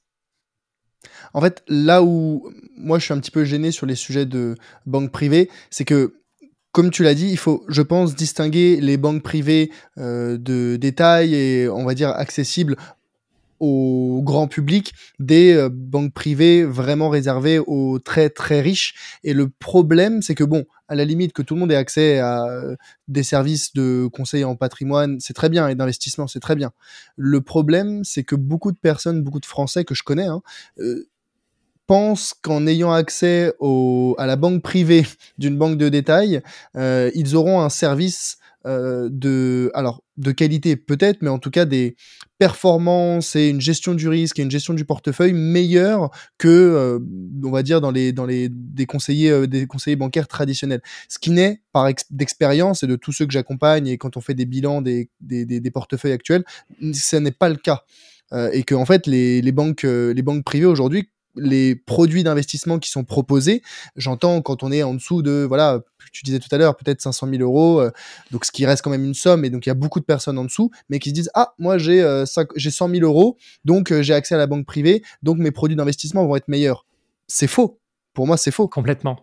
Et, c'est même, ouais, c'est même pire que ça, parce que effectivement, il y a ce qui se passe dans les banques privées françaises, donc qui est plutôt que banque privée, ça va être banque premium. C'est ça, on est un petit mmh peu, c'est un peu comme il y a des années, si tu veux, euh, quand tu avais un certain montant sur ton compte, on allait te dire, bah maintenant, tu as une carte, euh, euh, tu t'arrives à changer de couleur de carte et, maintenant c'est fini, mais, mais à l'époque, il y avait ce petit côté, ce petit côté-là. C'est la même chose, en fait, avec le côté banque privée. Pour moi, c'est que voilà, c'est ça le côté un peu euh, speedy boarding euh, de chez EasyJet. Tu vois, à la fin, tout le monde est dans le même mmh. avion, mais, mais, mais, tu passes un peu devant les autres, tu es content. Mais tu es rentré plus tôt, donc tu peux payer 10 euros de plus ton billet. Exactement. Mais pour donner des exemples concrets, là, je vais pas parler de là où j'étais avant parce que j'ai pas trop vu ça. Mais depuis que je fais de la création de contenu, je suis parfois contacté pour euh, donner des conseils ce que je ne fais pas parce que je ne suis pas inscrit à l'ORIAS, je ne suis pas comme toi SIF, donc je n'ai pas le droit de donner de conseils, donc je refuse. Mais dans certains cas, quand ce sont des gens qui ont des très gros patrimoines, euh, je leur dis, ce qu'on peut faire, c'est qu'on va faire du coaching. Moi, je vous forme un peu sur les produits, etc., parce que vous êtes très largement capable de faire ça en grande partie vous-même. Donc, j'ai eu des discussions intéressantes avec des gens qui très souvent avaient vendu leur boîte, donc avaient des sommes en dizaines de, millions, mm. voire plus. Euh, et bien sûr, la première chose à faire, c'est ils me montrent euh, ce qu'ils ont et ça me fait euh, sauter au plafond. Je suis sûr que tu as la même chose, toi, quand tu regardes, quand tu fais des. Voilà. Et ces gens-là sont en général euh, ont des, assurances vie au Luxembourg ou des, ou des produits en Suisse. En tout cas, c'est très souvent euh, voilà, des grandes banques, bah, souvent, souvent en, Suisse, mais, mais d'autres. Enfin, voilà, des grandes banques ouais, luxembourgeoises. luxembourgeoises voilà, exactement. Et au final, elles font des erreurs grossières grossière. Par exemple, il y a deux ans, elle, elle faisait mettre euh, dans des obligations alors que les taux étaient à zéro, parce que dans leur groupe, quand tu arrives avec un certain niveau de risque, euh, à quel mmh point est-ce que tu es risqué? Voilà, bah, toi, les questionnaires que tu dois faire pour tes clients, etc., tu détermines un certain niveau de risque. Et eux, ils ont des portefeuilles modèles avec ça. Euh, et ce que je vous dis, mmh. c'est pour des banques pour super, super, super riches. Hein. Donc, imaginez les banques euh, quand vous êtes juste aisé. Pour les moins riches. Donc, ce qu'elles font, c'est qu'elles ont. parce que le banquier, bah, c'est un salarié comme un autre, hein, qu'il soit en Suisse ou Luxembourg ou partout. Donc, lui, il applique la, la politique maison. Donc, on leur dit bah voilà, vous êtes niveau risque 4. Donc, nous, notre portefeuille modèle, c'est ça. Donc c'est 60% en obligations, 20% euh, en actions. Indépendamment de la conjoncture actuelle. Alors, il y a des allocations tactiques. Donc là, c'est l'allocation stratégique à très long terme. Ensuite, comme tout banquier, ils ont des allocations tactiques. Mais l'allocation tactique, elle leur dit jamais, bah, en fait, les 60% en obligations, là, il faut être 50% en cash. Tu peux pas dire ça à un client. Pour hmm. plein de raisons. Et une des raisons, c'est que tu prends zéro commission sur le, sur le cash. Enfin, bref. Ce qui est une raison non négligeable. Exactement. Et si tu veux, dans la plupart des cas que j'ai vus, en tout cas en 2021, on leur a fourgué des fonds qui, avaient, qui étaient bourrés de renouvelables. Mais vraiment, ça, ça a été une calamité. On parle de l'intelligence artificielle aujourd'hui, mais les renouvelables, on, aura, on, les a, on a bourré leur portefeuille de ça. On a bourré les, portefeuilles de tech non rentables euh, à, la, à Cathy Wood, un peu, voilà, tous les, tous les beaux noms mmh. euh, euh, qu'on connaît et qui n'ont pas gagné d'argent depuis 5 ans, ou 10 ou, 15. donc, donc voilà, et c'était, c'était une catastrophe. Donc, pour moi, il y a une différence entre le conseil apporté par ces boîtes, qui mmh pour moi est, faible, hein, voire même négatif dans les cas que j'ai vus, et puis les services offerts. Et les services offerts, c'est vrai que c'est quand même des services qui sont euh, quelqu'un qui possède euh, des, centaines de millions ou des milliards, il n'a pas le choix que d'aller dans ces, dans ces banques. Sinon, personne va lui financer ses projets. Euh, c'est des entrepreneurs pour la, pour la plupart qui ont des actifs dans tous les sens, qui ont tout, tout type d'actifs. Ils veulent, ils veulent tout ça résumé dans un seul document. Enfin, tu vois, dans des, dans des statements mmh consolidés. Enfin, mmh ça demande quand même une certaine technicité. Donc, il y a une valeur ajoutée des banques privées. Je ne vais pas cracher sur tous mes anciens collègues qui, qui m'écoutent. mais en termes de conseils, je pense qu'un un particulier qui s'intéresse à son patrimoine, et donc c'est typiquement ton audience, je pense qu'il peut, faire, il peut faire aussi bien en termes de rendement. Complètement, complètement d'accord avec toi. Et c'est ce vers quoi je pousse. Pour moi, il y a vraiment deux types de profils. Enfin, il y en a, allez, il y en a trois. On va dire le troisième profil, c'est ceux qui ne sont pas intéressés, ne veulent pas s'y intéresser. Bon, ça, c'est un, c'est un choix. Mais après, il y a deux types de profils qui se disent, bah, j'ai pris conscience de l'importance d'investir. Je sais que c'est important pour battre l'inflation, préparer ma retraite, développer mon capital, profiter de mon argent. Mais je sais pas comment, comment m'y prendre.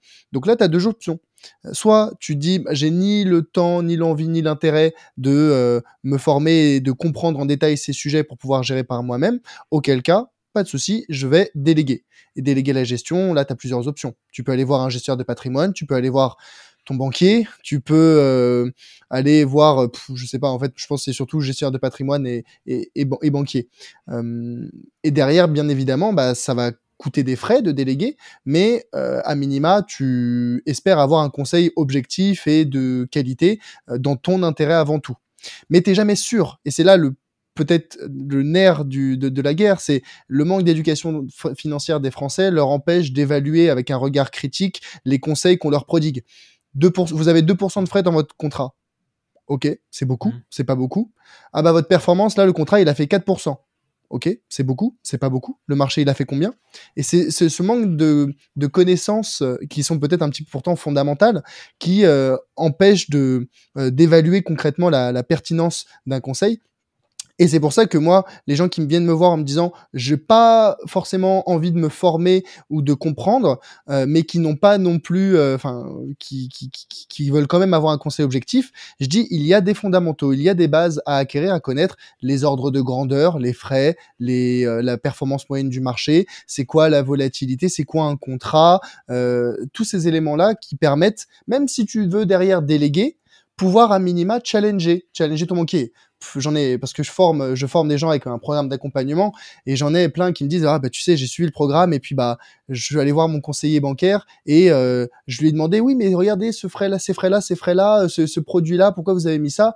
Et en fait à chaque fois c'est catastrophique et les euh, le, le, niveau de compétence de beaucoup de, de conseillers, ils peuvent être bons sur la partie relationnelle, sur la partie humaine, sur la partie service, mais sur la partie technique, allocation d'actifs, construction de portefeuille, c'est pas c'est c'est pas ça. Donc euh, pour moi je, je, pousse énormément les gens à, à avoir acquérir un minimum de connaissances ou bien carrément se former pour gérer par soi-même. Je suis complètement d'accord avec toi. Avec des bases avec des fondamentaux on peut très largement euh, gérer efficacement son portefeuille en autonomie.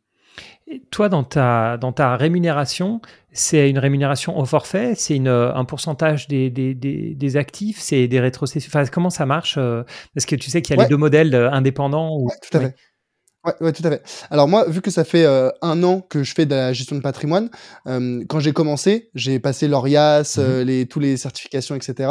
je savais pas encore comment est-ce que j'allais me rémunérer entre les honoraires et les rétrocessions. Mmh et donc le modèle, on va dire de base, quand on commence, ce sont les rétrocessions, mmh parce que faire dire à quelqu'un, bon bah la discussion qu'on va avoir demain, c'est 200 euros de l'heure euh, quand t'es pas connu ou que t'as pas forcément beaucoup d'expérience ou un carnet d'adresses, c'est très compliqué. Donc moi, j'avais, j'ai passé l'ORIAS en tant que CGP euh, non indépendant, euh, dans le sens de la réglementation. donc je pouvais percevoir des, des rétrocessions. Le fait est que ma philosophie d'investissement, c'est la gestion passive, c'est réduire les frais au maximum, c'est par exemple pour les les marchés financiers, les produits financiers, je ne préconise que des ETF. Mmh zéro fonds d'actifs, zéro action en direct. Donc moi, les rétrocessions que je pourrais percevoir, elles sont minimes, elles sont microscopiques, voire même mhm. inexistantes. Hein. Les gestionnaires ne rétrocèdent rien quand tu préconises des ETF. Donc en fait, j'ai un forfait quand j'accompagne des personnes pour la définition de la stratégie patrimoniale. Et éventuellement, il peut y avoir des rétrocessions, mais elles sont microscopiques. Enfin, elles sont, on parle de, centimes, de mhm. quelques euros, donc c'est c'est négligeable. Je ne me base pas dessus, ce qui me permet de proposer un conseil objectif euh, et indépendant à minima dans la philosophie, mais pas d'un point de vue réglementaire, à minima, en tout cas pas pour l'instant. Mais j'aspire à mmh. devenir un CGP indépendant au sens de la réglementation. Et tu vois, je te pose la question, c'est pas du tout pour te, challenger, c'est que ce que tu as fait, mmh. c'est extrêmement normal et ça vient pas de toi, ça vient de la philosophie française qui refuse mmh. de payer euh, des honoraires. Et en fait, si tu demandes à quelqu'un, qu'est-ce que tu préfères? Tu préfères me payer 500 euros, 1000 euros d'honoraires ou est-ce que tu préfères que je te prenne 1% sur tes 9 enfin, euh, tu, si tu as 9% de frais, bah, je vais t'en payer de, que, que 8, etc. tout le monde va choisir le, le, pourcentage des actifs. Parce que c'est un dollar. Parce que c'est un dollar. Et qu'il vaut mieux avoir une rentrée qui est réduite dans leur tête, ça va être une rentrée qui est réduite plutôt qu'une qu'une sortie. Bon, on va passer sur la finance comportementale où une perte est valorisée euh, deux fois plus grosse qu'un gain, etc. Mais on est à fond dedans. Euh, comme des gens qui veulent plus gagner d'argent pour payer moins d'impôts. tu, sais, ce genre de, de, phénomène, par exemple. Euh, c'est le même. Pas gagner plus pour pas payer plus d'impôts, oui, mais ça marche pas comme ça. Exactement. C'est le même principe. Et c'est vraiment dramatique pour la qualité du conseil euh, en France. Mmh et c'est mmh ce qui fait que les CGP ont mauvaise presse, c'est ce qui fait que pour les nouveaux CGP comme toi, c'est compliqué, euh, parce que tu es obligé presque de, créer un nouveau business model qui est mieux pour le mmh. client et mieux pour toi, mais que les clients ne sont pas prêts à accepter. Donc c'est vraiment une situation un, peu, un peu bizarre. Ouais.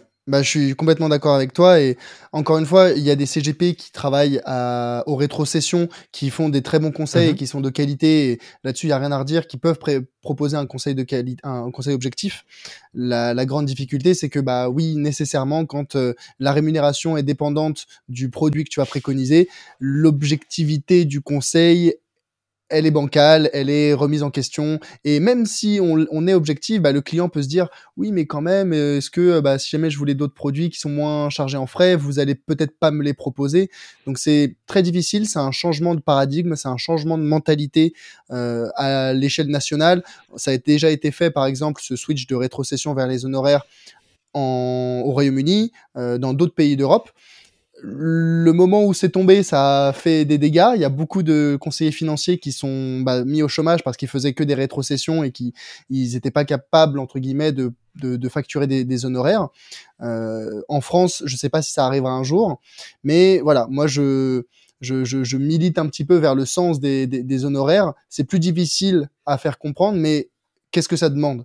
Ça demande de la pédagogie, ça demande de l'éducation financière. Les, les particuliers qui connaissent la différence entre les honoraires et les frais et les rétrocessions et qui savent que sur le long terme, les honoraires, ça leur coûtera beaucoup moins mmh. cher, donc ça va leur rapporter beaucoup plus.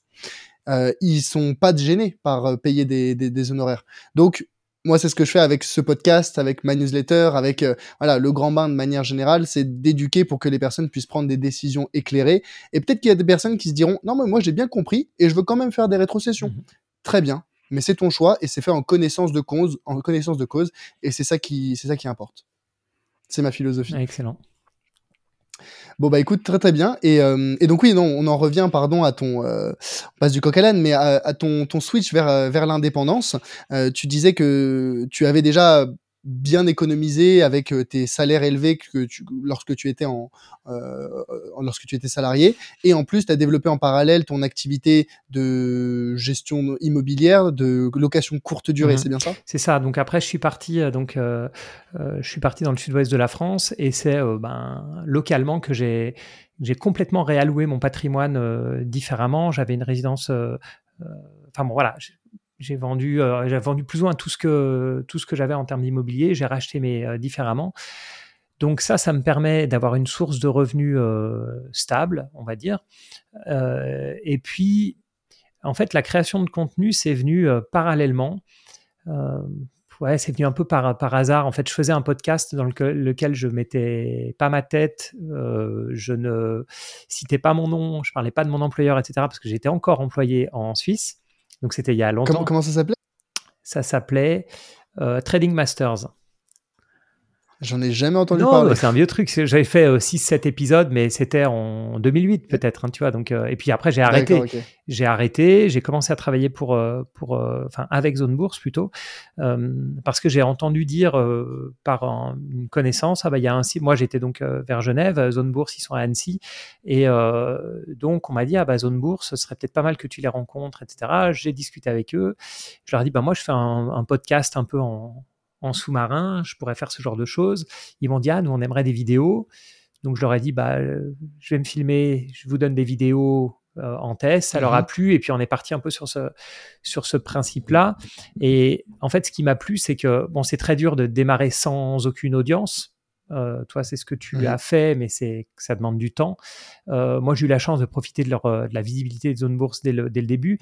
Et puis, c'est pas évident de trouver des gens qui ont la même philosophie et il se trouve qu'avec ouais. Zone Bourse, on est vraiment sur l'optique euh, euh, long terme, euh, analyse, fondamentale, analyse fondamentale, euh, enfin voilà, tous les trucs classiques sur lesquels on est aligné tous les deux. On est aligné avec pas mal de, pas mal de gens. Parfois sur les, on a l'impression que tout le monde pense la même chose et que tout le monde est aligné avec ce qu'on dit, mais au final, non.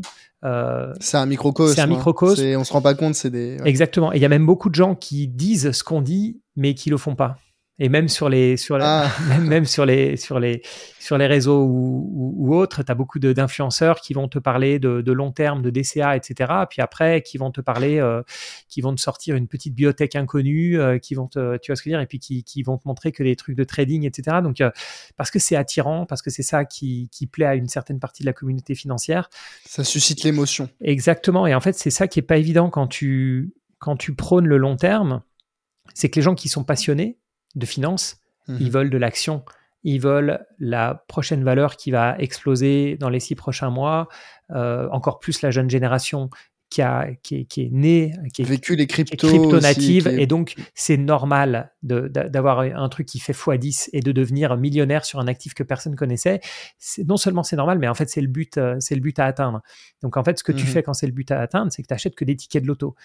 Donc tu es tout le temps en train d'acheter des tickets de loto en te disant euh, en te disant ben la, la, petite crypto, surtout pas les grosses cryptos, hein, parce que tu sais très bien que voilà, donc pas le Bitcoin, pas pas, pas l'Ether, etc. Donc on achète un, on pas achète une petite boîte, euh, voilà, on, on achète tout, tout, tous les petits trucs qui peuvent exploser. On sait très bien qui gagne euh, au loto, hein, c'est le, les vendeurs de, de, de, tickets de loto, et donc comme comme toujours, ils se font euh, ils se font lessiver. Euh, et quand ce que tu mets dans tes, des, tickets de loto, c'est 10 euros toutes les semaines et que tu perds tes 10 euros toutes les semaines, c'est pas très grave. Euh, quand c'est tes économies, c'est un peu plus compliqué. Ouais. Ouais, mais tu, vois, pour moi, c'est pas forcément à, opposer la passion pour l'investissement et même euh, la gestion active et la rigueur et le sérieux de la discipline et de l'investissement passif. Pour moi, tu vois, toi, des profils comme les tiens, comme euh, Nicolas Chéron, que tu connais probablement, euh, vous, vous, êtes tous les deux fans de compréhension, d'analyse technique fondamentale, de finalement de, de, de, de l'investissement à, à, la source.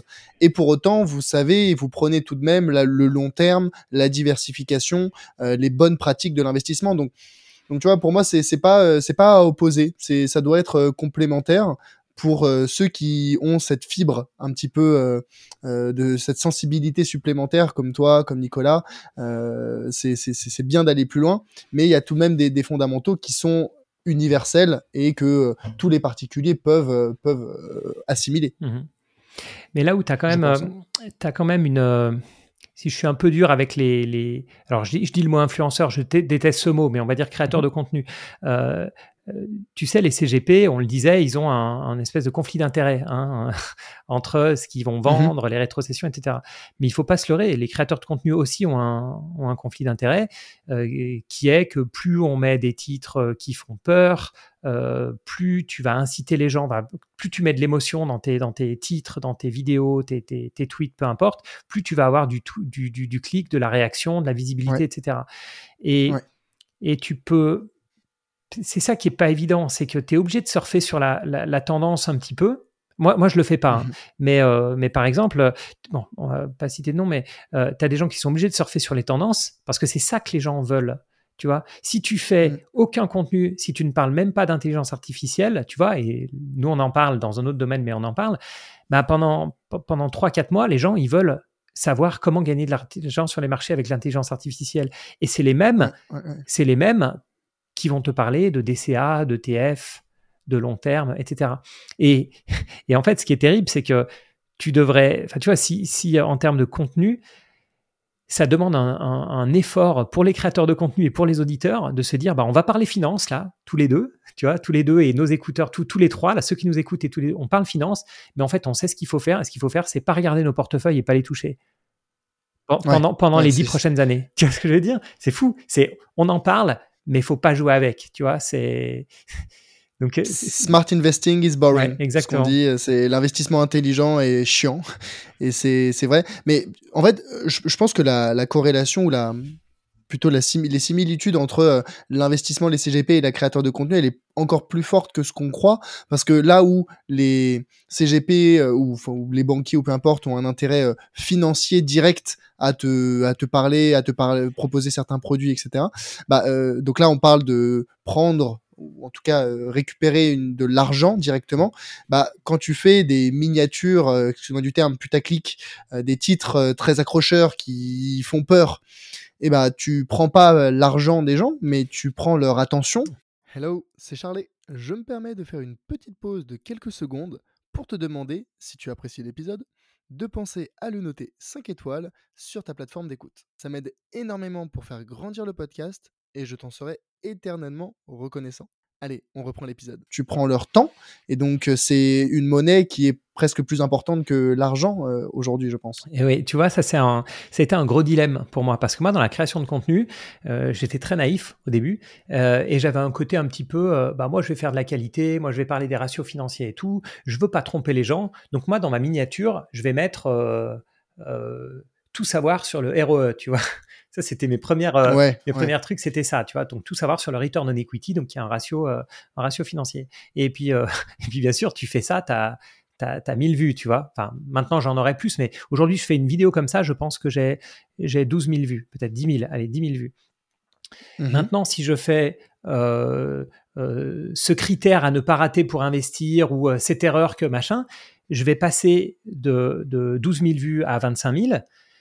Mmh et au début, je me disais, mais les gens, ils vont me détester si je fais ça. Et en fait, je me suis rendu compte que non, parce que comme tout le monde le fait, en fait, les gens ne te jugent pas sur le titre putaclic, ils te jugent mmh sur est-ce que tu as menti et est-ce que tu les déçois après? Et tant que tu les déçois pas, c'est bon. Et moi, sur mes, je regarde beaucoup mon, taux de, de like par rapport au nombre de vues. Donc, euh, sur, euh, voilà, dès qu'il y, a, dès qu'il y a eu, je sais pas, 5000 vues, je sais à peu près que j'ai, euh, si j'ai plus de 10% de likes par, voilà, c'est, bon. Si c'est en tout, enfin voilà, donc j'arrive assez vite à juger de la, de la qualité. Et je me suis aperçu qu'en fait, les titres putaclic ne sont pas du tout mal pris. C'est ce qui est un peu terrible, hein. mais c'est un peu mmh, mmh, comme, mmh. comme on s'est habitué à la pub et au marketing. voilà, et puis maintenant, on a une partie de notre cerveau qui filtre euh, bah là c'est pareil, on est tous conscients que voilà, c'est il y a un peu ce, petit côté ah il m'a eu là, ah il m'a fait cliquer, tu vois, mais c'était pas si mal au final. Donc euh, mais je suis d'accord avec toi. C'est une guerre de l'attention. Mmh, c'est une guerre de l'attention et tu as réussi à capter leur attention, à les empêcher ou en tout cas à les arrêter de, de scroller mmh. sur leur écran en se disant Ah, mais en fait, euh, ce titre-là, ça m'intrigue. Et derrière, à partir du moment où tu euh, prodigue où tu transmets la valeur que tu avais euh, promis initialement dans le titre, dans les miniatures, etc. Bah, euh, comme tu dis, les gens sont, les gens sont, sont satisfaits, les gens sont contents. Mais c'est, très, c'est très délicat et je pense que il faut autant avoir une approche qui va donner envie aux gens de regarder dans euh, l'accroche, dans la miniature, dans le titre, parce que sinon tu vas pas faire porter ton message. Et si jamais le fond de ton message, il est bienveillant, il est dans le positif, il est dans le, euh, dans, dans, dans, le, oui, dans le positif pour le, pour le lecteur ou pour l'auditeur, bah au fond euh, il faut faire écouter il faut un petit peu jouer des, des techniques marketing mais euh, mais effectivement je pense que quand ton discours il est négatif dans l'accroche dans la miniature et il est négatif dans le discours et qu'à la fin de ta vidéo on se dit bon bah en fait vraiment je suis mmh déprimé euh, parce que ah c'est la crise ah c'est euh, euh, les, les il faut absolument se protéger ah c'est c'est le moment dans l'urgence. C'est extrêmement bah, ouais dommageable pour pour le, le, particulier qui va regarder ça derrière son mmh écran je pense. Donc ok. Mais et donc pour en revenir un petit peu à ton à ton switch donc maintenant t'es enfin donc t'es, tu es devenu créateur créateur de contenu. L'objectif initial quand tu quand tu as fait le switch déjà Comment est-ce que tu euh, as fait cette transition? Tu as juste euh, démissionné, tu t'es dit bon bah je verrai. Est-ce que tu avais un plan initialement? La question étant derrière, euh, comment est-ce que des personnes qui ont eu, sans dire un parcours similaire au tien, être être trader, mais qui sont salariés aujourd'hui et qui réfléchissent à peut-être à devenir indépendants, quelles sont selon toi les, les, les, choses à faire avant, pendant, après pour pour que ça se passe bien? Alors évidemment que quand je suis parti, je savais déjà ce que j'allais faire. J'avais déjà planifié, j'avais déjà un espèce de business plan. ça, mhm. c'était déjà, c'était déjà prévu. Je savais, déjà, je savais déjà ce que j'allais acheter, comment j'allais le transformer, quel rendement je pouvais en, en attendre. Tu parles pour ton patrimoine immobilier. je parle pour la partie immobilière parce que mhm. mon changement de, de vie, il a été de basculer dans l'immobilier en termes de revenus. C'est d'arrêter un salaire, en plus un salaire qui était important. Et ma femme, pareil, hein, ma femme travaillait aussi en Suisse dans la, dans la finance, donc on a, on a lâché deux gros, euh, deux gros postes. ah, donc elle aussi, elle a quitté son job en, même temps oui, exactement. Bah oui, puisqu'on a déménagé à 800 km de, de, là. Donc, euh, c'était un peu le, le saut. Après, Juste pour avoir une, euh, un ordre de grandeur, c'est en donc là donc tu avais plusieurs euh, plusieurs années, dizaines d'années presque de d'expérience. Ça, ça, ça, gagne combien hein, euh, dans, dans, dans, dans, les cabinets où tu travaillais ou peut-être en salle de marché? Enfin, c'est quoi les ordres de grandeur de salaire? En fin de carrière ou pas fin de carrière, mais ou toi quand tu es parti? Bah là en Suisse, là, là moi donc j'étais j'étais dans la banque en j'étais dans la banque en Suisse. en banque en Suisse, la Suisse c'est un métier, c'est un peu particulier en, fait, en, en termes de salaire. C'est-à-dire que le minimum est élevé. C'est-à-dire que quelqu'un qui démarre euh, dans la banque, euh, il va peut-être démarrer à, 80 000 francs suisses à l'année euh, dans la banque. Hein, je veux dire, voilà. Donc ça, c'est un, salaire un peu, un peu minimum, on va dire. Bah, bon, après, c'est des ordres de grandeur, on est d'accord. il faut, prendre des pincettes. Hein. Mmh ensuite, bah, dès 80 000 francs suisses en, en euros, c'est à peu près similaire. Euh, oui, aujourd'hui, c'est à peu près un pour un. Donc, euh, on peut dire euros, 80 000 euros par an. Ensuite, avec bien sûr le coût de la vie qui est, bien supérieur en, En, Suisse. Donc, moi, j'ai eu des gens que j'ai embauchés qui bossaient, euh, qui venaient de Belgique, etc., qui sautaient en courant parce que je leur avais fait proposer un, contrat à 80 000 euros. Et puis, en arrivant, mmh ou même, enfin bon, bref, on, pour prendre un exemple. C'est un pouvoir d'achat euh, beaucoup moins élevé que six mois, imagine. Six mois plus tard, la même personne euh, me, demandait une augmentation de, salaire en me disant mais je me rendais pas compte en fait euh, des loyers, du coup de la vie, Je mange des pâtes tous les soirs. mais donc donc voilà. Après, dès qu'on commence à un peu mieux gagner, dans, toujours dans la banque, on va mettre à on va être à 100, 120, 140 000. Donc là, on commence à être dans mhm. des postes qui sont plus des, des postes d'expertise, de manager, etc. Et puis après, sur des postes de, de banquier, des, on va être euh, dans les 150, 200, 250. Et après, au-delà, c'est qu'on est vraiment sur des, sur des, sur des très très gros, euh, sur des très très gros postes. Et en fait, la particularité de la, de la Suisse, c'est que la courbe est beaucoup plus plate. C'est-à-dire que on va trouver beaucoup de monde entre, je parle toujours dans la banque et la finance, hein, on va trouver beaucoup de monde entre euh, peut-être 80 et 120. Mmh et donc on démarre sur des, euh, sur des salaires qui sont bien plus élevés qu'en France, voire même plus élevés qu'à Londres, mais en fait c'est mhm. beaucoup plus capé. C'est-à-dire que va, ça va être difficile de faire sur son salaire en x10. Enfin x10 c'est exagéré, mais même en x3. Alors qu'en France, c'est beaucoup plus plausible de se faire embaucher mhm. à, euh, je dis n'importe quoi, 2500 euh, euros et puis d'être à 8000 euros par mois. Par exemple, dans la finance, je parle. C'est quelque chose qui est, je vais pas dire. Oui, la croissance est plus linéaire. Voilà. donc, donc la, Suisse, c'est beaucoup plus plat, la pyramide des salaires. La France, c'est un peu plus graduel, donc on peut démarrer bas et monter très haut dès qu'on obtient des postes de mhm. management, etc. Et encore plus pentu, il y a, euh, il y a l'Angleterre, enfin Londres ou New York, où c'est pas forcément qu'on démarre plus bas, mais on peut monter beaucoup plus, euh, beaucoup plus haut. Il y a beaucoup moins de barrières euh, psychologiques. Après, pour reparler du, du trading, moi typiquement, j'ai jamais eu des gros salaire fixe en, mmh trading, mais euh, c'est des bonus. Mais c'est les bonus, voilà. Et je me souviens mmh. le premier entretien que j'avais fait avec un chef de desk qui était euh, qui était sur les obligations convertibles. Quand je lui ai demandé le, salaire, il a rigolé, en fait. Quand je demandé, enfin, on a, commencé à parler de salaire fixe. Ben, non, mais il m'a dit, mais c'est pas important. Il m'a dit, c'est, le salaire fixe, t'en as rien à faire. Le bonus, il va être plusieurs fois ton, ton salaire annuel. Ton salaire fixe. Donc, euh, voilà, à l'époque, je ne sais plus combien c'était, mais que, tu sois à 32 000 à l'année, 35 000 ou, ou 38 000, à l'époque où j'ai démarré en termes de salaire mm, fixe, mm. hein, je disais, mais c'est pas, c'est pas important. Euh, rapidement, tu vas toucher des bonus euh, qui seront des multiples de ce, de ce chiffre-là. Quoi. Donc, donc voilà, c'est un monde aussi un peu, un peu, un peu spécial. Euh, et donc tu gagnais, tu, gagnais très très bien ta vie pendant tes années de salarié et en parallèle tu développais ton patrimoine immobilier euh, en location courte durée. Alors ça, honnête. D'ailleurs, euh, en fait, en fait non. Et c'est là où tu sais, on dit souvent les cordonniers sont les plus mal chaussés. Et en fait, quand j'ai quitté la, Suisse, mon patrimoine n'était pas très bien réparti dans le sens où, et ça c'est un peu un de mes petit cheval de bataille, j'en ai des bien plus importants, mais j'avais trop d'argent dans ma résidence principale. Euh, j'avais une résidence euh, secondaire euh, qui valait cher, tu vois, qui était à Megève. donc c'est pas le ah c'est pas le coin le moins cher de, de, France, etc. Donc tu vois, mon patrimoine n'était pas. Donc oui, j'avais de l'immobilier, oui, j'avais de la, de la bourse, mais c'était pas optimisé au mieux. Et en fait, à un moment, je me suis dit, mais là, euh, bon, ce qui m'a fait partir, faut être clair, c'est que l'ambiance était beaucoup moins bonne qu'avant. Mon chef me, voilà, je me prenais un peu la tête avec avec lui, etc. Mmh Donc j'ai voulu changer. Puis je me suis dit, mais en fait là, mon patrimoine, si je mets euh, tout par tout par écrit et que je fais ci, ça, ça, et que je mets beaucoup plus, je mets une beaucoup plus partie en locative, et puis j'ai une plus petite maison, un machin. Enfin bon, voilà, en répartissant mieux les les, les, les choses. Réallocation d'actifs. Réallocation d'actifs.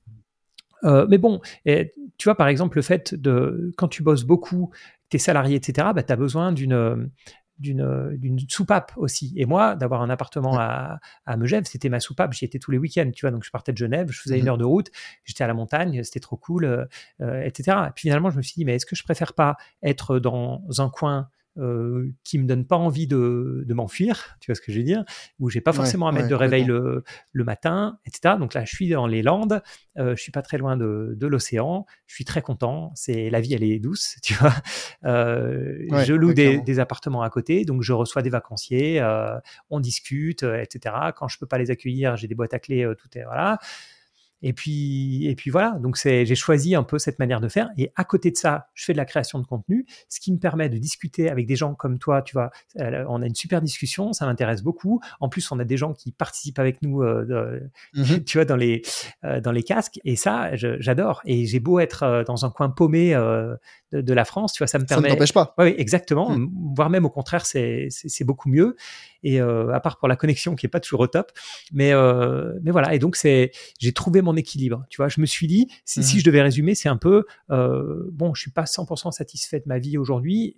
Qu'est-ce que j'aimerais euh, faire de ma vie? Bah, Peut-être un peu moins travailler, mmh euh, peut-être faire des travaux que j'aime, avec les gens que j'aime, parce que c'est ça, hein, c'est décider, l'indépendance, c'est décider dans quoi on travaille, avec qui on travaille, où on travaille, comment, on, travaille. quand enfin, dans la journée, quand on travaille, comment on se répartit tout, tout, ça.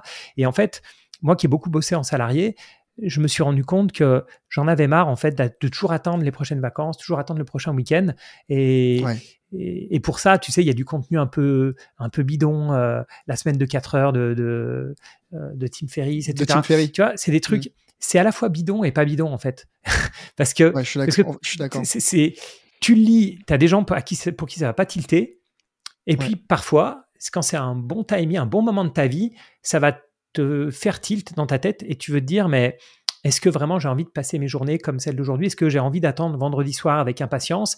Est-ce que j'ai peur que mon chef m'appelle? Est-ce que, ok, il y a le télétravail, ça a amélioré mon, mon monde, mais euh, en fait, euh, dans, dans les faits, en pleine journée, je suis parti faire un truc pour mes enfants et j'ai peur qu'on m'appelle et qu'on se rende compte que je suis pas chez moi. Non, mais tu vois, c'est l'horreur en fait. Tu as la boule au ventre. Euh, voilà, bon, bref, c'est ça me convenait plus. Donc j'ai réorganisé ma, ma vie, tu vois, j'ai fait, voilà, fait une coupure et j'ai réorganiser mon patrimoine, mon lieu de, mon lieu de, travail, un peu tout en fait. Et voilà, pour, pour faire du, du sur-mesure. En fait, tu vois, tu as cette double dynamique premièrement, tu as développé ton patrimoine immobilier ou en tout cas, tu as fait une réallocation à un moment en te disant ça, ça va me permettre d'avoir une source de revenus relativement stable. En plus, c'est une activité que tu aimes bien. Je suppose que mmh tu t'en occupes peut-être avec ta femme. Enfin, voilà, mmh il y a des éléments qui font que euh, c'est une c'est du travail sans être trop du travail. Et en plus, tu as pu lancer cette activité de création de contenu qui est, selon moi, Bon, là, je prêche pour ma pour ma paroisse, mais parce que j'en suis profondément convaincu. Euh, Internet, la création de contenu, ça a rebattu les cartes de l'accessibilité à l'entrepreneuriat. Mmh Et aujourd'hui, on peut, euh, sans parler de création d'un média, mais parler de sa passion, parler de sujets qui nous intéressent, que ce soit l'investissement, que ce soit les, la cuisine, que ce soit euh, le, la musique, peu importe. Euh, quand on le fait de façon intéressante et passionnée, quand on est passionné, et bah pour moi on devient passionnant. Et quand on devient passionnant, bah, des personnes qui avaient peut-être euh, un intérêt ou qui développent un intérêt pour le sujet dont tu parles finissent par euh, être attirés par toi, te disent ah mais en fait ça m'intéresse ce dont tu parles, t'en parles bien. Et puis in fine tu peux peut-être construire une offre autour de ça, un service, un produit, peu importe.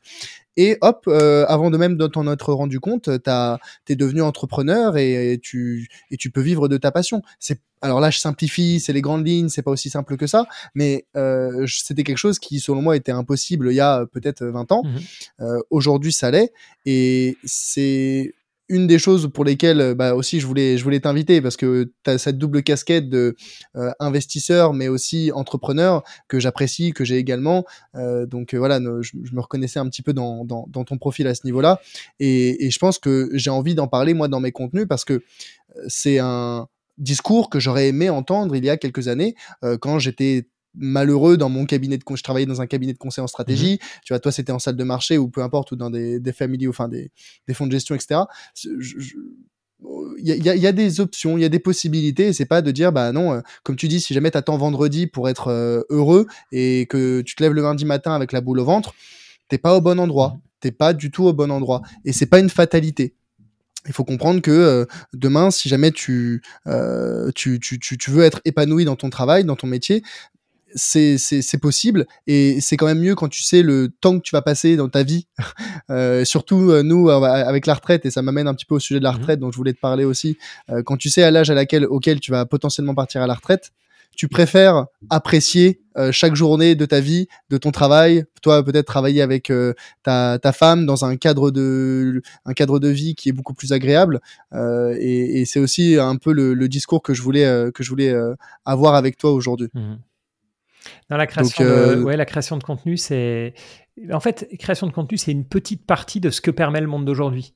Et là, je suis tout à fait d'accord avec toi. Ça peut être de la création de contenu, mais même créer une boutique aujourd'hui, bah, avec les, les, différentes plateformes qui sont spécialisées mm-hmm. là-dedans, bah, c'est facile. Tout est beaucoup plus euh, facile. Alors, la concurrence est beaucoup plus rude euh, aussi. Hein. Ça, c'est clair. C'est pas parce qu'on démarre. mais, mais c'est possible. Il y a un million de marchés. Mm. Il y a un million de marchés. C'est, tu vois, quand tu es passionné par ce que tu dis, euh, comme toi, et que tu as une personnalité et tu es authentique dans tes contenus, euh, moi, je veux dire, j'ai suivi des dizaines, des centaines de, de contenus sur Internet. Bah, tu vois, euh, Xavier, Xavier Delmas, bah, je, je, je, reconnais que ce soit à ta voix, que ce soit à la façon dont tu abordes les sujets, tu simplifies, tu vulgarises énormément, c'est accessible. Tu vois, moi, j'y connaissais pas grand-chose quand je t'avais découvert, hein, je veux dire, à, à, à, l'époque. Et finalement, tu m'as aussi un petit peu de passionné et donné envie. Et je pense que très sincèrement, hein, je te le dis, je pense que ce que je fais aujourd'hui, c'est en partie grâce à toi. Hein. C'est une des, tu es une, tu as été une des briques qui ont construit mmh. ma passion pour euh, l'investissement. Euh, et je me dis, bah, si je peux aussi transmettre ça à d'autres, à d'autres personnes, c'est, c'est que du bonus. Mmh, c'est super. Et tu vois, dans ce que tu disais, euh, c'est vrai qu'il y a énormément de niches. Et les gens, là, ils nous écoutent parler finance et investissement. Et puis ils se disent, bah, peut-être que je peux créer du contenu en finance et investissement. Et c'est très bien si vous vous euh, euh, jetez à l'eau pour le faire, mais il y a plein d'autres choses en fait. Peut-être qu'ils sont passionnés de photographie, peut-être qu'ils sont passionnés de mmh. jardinage, de euh, surf, de, enfin peu, peu importe quoi, de bricolage, etc. Et, en fait, des, des, petites niches, il y en a dans tous les domaines. Et ce qui est super, c'est que dans le meilleur des cas, ça fera gagner de l'argent, mais même sans ça, ça pousse à continuer à apprendre, ça fait rencontrer des gens parce que ton audience, elle te ressemble. En fait, ton audience, elle, euh, voilà, il y a forcément mmh. un, lien. Si on a le, même discours tous les deux, c'est pas pour, euh, c'est pas pour rien. C'est que voilà, on, ça regroupe les gens qui ont les mêmes, les mêmes mmh. valeurs, les mêmes, euh, les mêmes schémas de pensée, etc. Et donc là, pour ceux qui nous écoutent et qui se diraient, ouais, non, la finance, c'est pas mon truc, mais là, qu'on soit bien d'accord, on parle de n'importe quel type de, passion. Ça peut être la lecture, ça peut être euh, voilà. Et puis vous faites des, des, contenus avec des gens qui présentent des livres, etc. Ça peut être passionnant. Il y a plein de choses en fait qui sont qui sont super à partager. Et il faut bien se rendre compte que euh, on a toujours cette image des, des influenceurs ou des entrepreneurs qui sont peut-être suivis par des centaines de milliers, des millions de personnes et il y a que eux qui vivent de leur euh, de leur passion.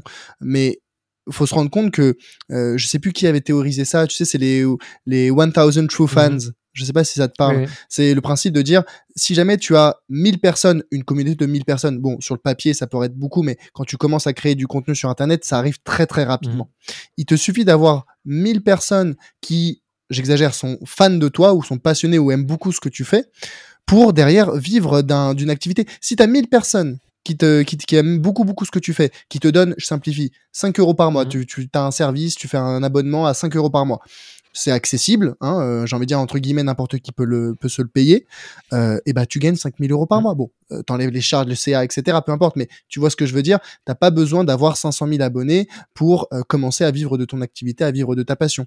Euh, il faut avoir construire sa niche, être authentique, partager sa passion, et derrière bah, construire une offre bien sûr cohérente, mais mais c'est beaucoup plus accessible qu'on ne le pense. Et personnellement, j'aurais voulu, c'est un discours que j'aurais voulu entendre quand je suis sorti de mon école euh, de commerce à 45 000 euros. Mhm, tu vois. Mhm. Et clairement, et en fait, dans, dans, cette notion de 1000 personnes qui te donnent 5 euros par mois, parce qu'en fait, c'est difficile. Euh, en dessous, c'est plus difficile. C'est-à-dire que trouver 100 mm. personnes qui te donnent 50 euros, euh, 50 mm. bah, euros, ça commence à être un petit budget tous les mois. Euh, trouver 10 mm. personnes qui te donnent 500 euros, bah, là, ça veut dire que tu, il faut que tu sois un expert dans un domaine et on va acheter ton expertise pour 500 mmh. euros, ça se fait. Hein. Euh, et mmh. puis après, si tu montes, trouver 10 000 personnes à 50 centimes, je parle pour le même, euh, pour l'équivalent, hein, tu mmh vois, bah, 10 000 personnes, pour, pour avoir 10 000 personnes qui te donnent l'argent, de l'argent tous les mois, c'est plus chaud. Et c'est vrai que tu as donné le bon nombre, c'est que c'est ce qui permet de se rendre compte que c'est atteignable. C'est que 1000 euros, c'est atteignable, et 5 euros, c'est euh, jouable. Et tu n'as pas besoin d'être squeezy pour, pour gagner de l'argent avec de la création de, de contenu. C'est ça, c'est ça. Tu, tu seras peut-être pas euh, multimillionnaire, mais tu peux vivre de ta passion. Et je pense que euh, ça, c'est une autre réflexion à avoir quand on s'intéresse à l'argent, l'entrepreneuriat ou même euh, l'épanouissement personnel. C'est de se demander de combien j'ai vraiment besoin. Et tant qu'on répond pas à cette question, ce flou, cette opacité qu'on se voile, qu'on s'inflige soi-même, il donne l'impression que finalement la ligne d'arrivée, elle est très très très très loin. Mais quand on fait les calculs, quand on se pose, on se dit, bah, finalement, de combien j'ai vraiment besoin pour vivre? Eh ben, on se rend compte que c'est beaucoup plus atteignable que. Moi, c'était un, post LinkedIn que j'avais fait en disant, mais euh, la peur de, de manquer d'argent. C'est ça qui empêche énormément de personnes de se lancer dans l'entrepreneuriat. C'est dire, oui, mais si jamais je fais pas assez d'argent. Oui, mais c'est combien assez d'argent?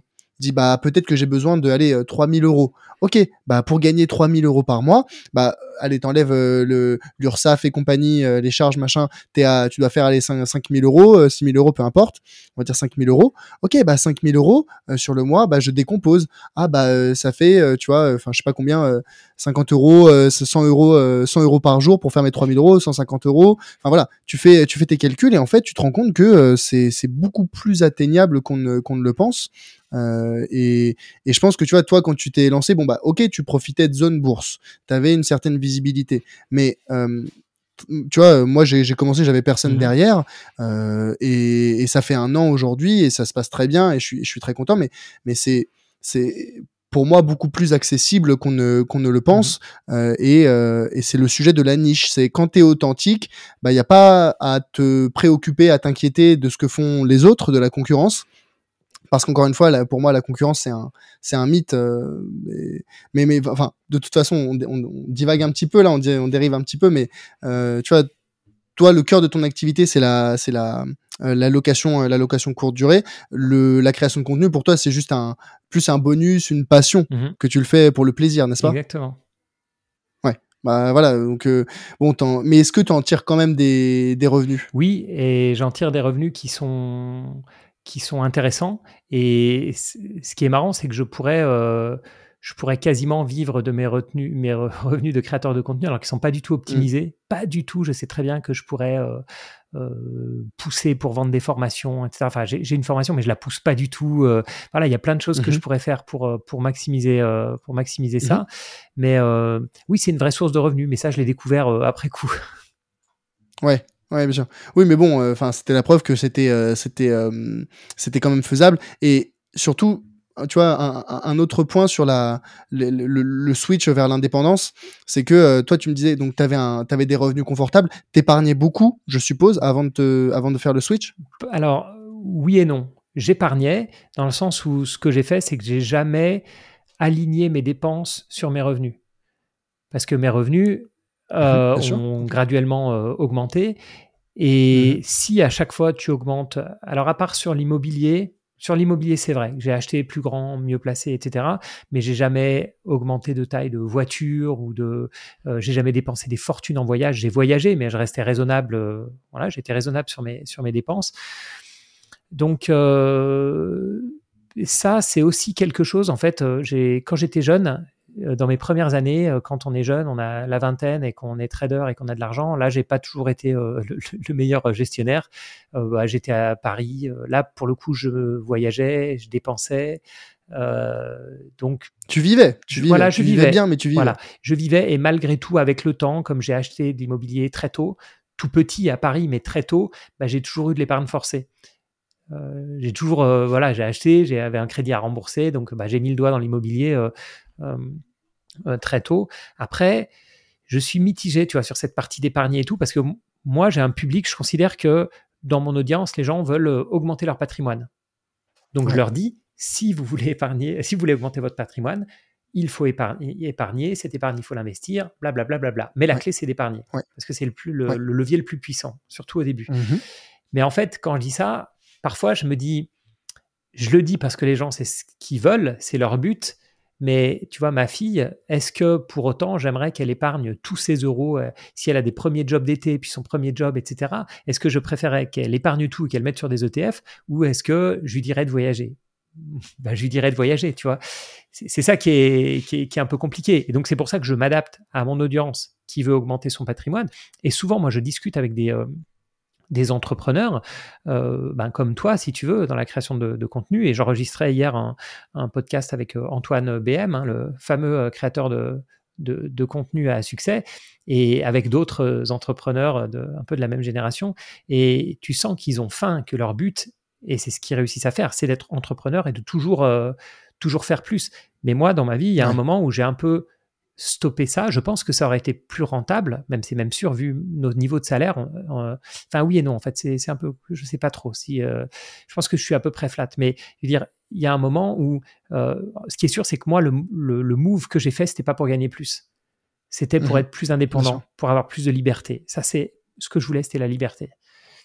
Euh, mais pour certains, ça peut être de, tu vois, de gagner plus haut. C'est pour ça que, est-ce que j'aurais voulu plus épargner plus tôt pour soit faire ce mouvement plus, tôt, soit le faire à plus grosse échelle, bah je sais pas en fait. Tu vois, on a tous des chemins de vie un peu différents et, et le discours il faut il faut épargner, euh, il est vrai pour tous ceux qui n'épargnent pas. Pour ceux qui ont mmh zéro épargne, il faut épargner.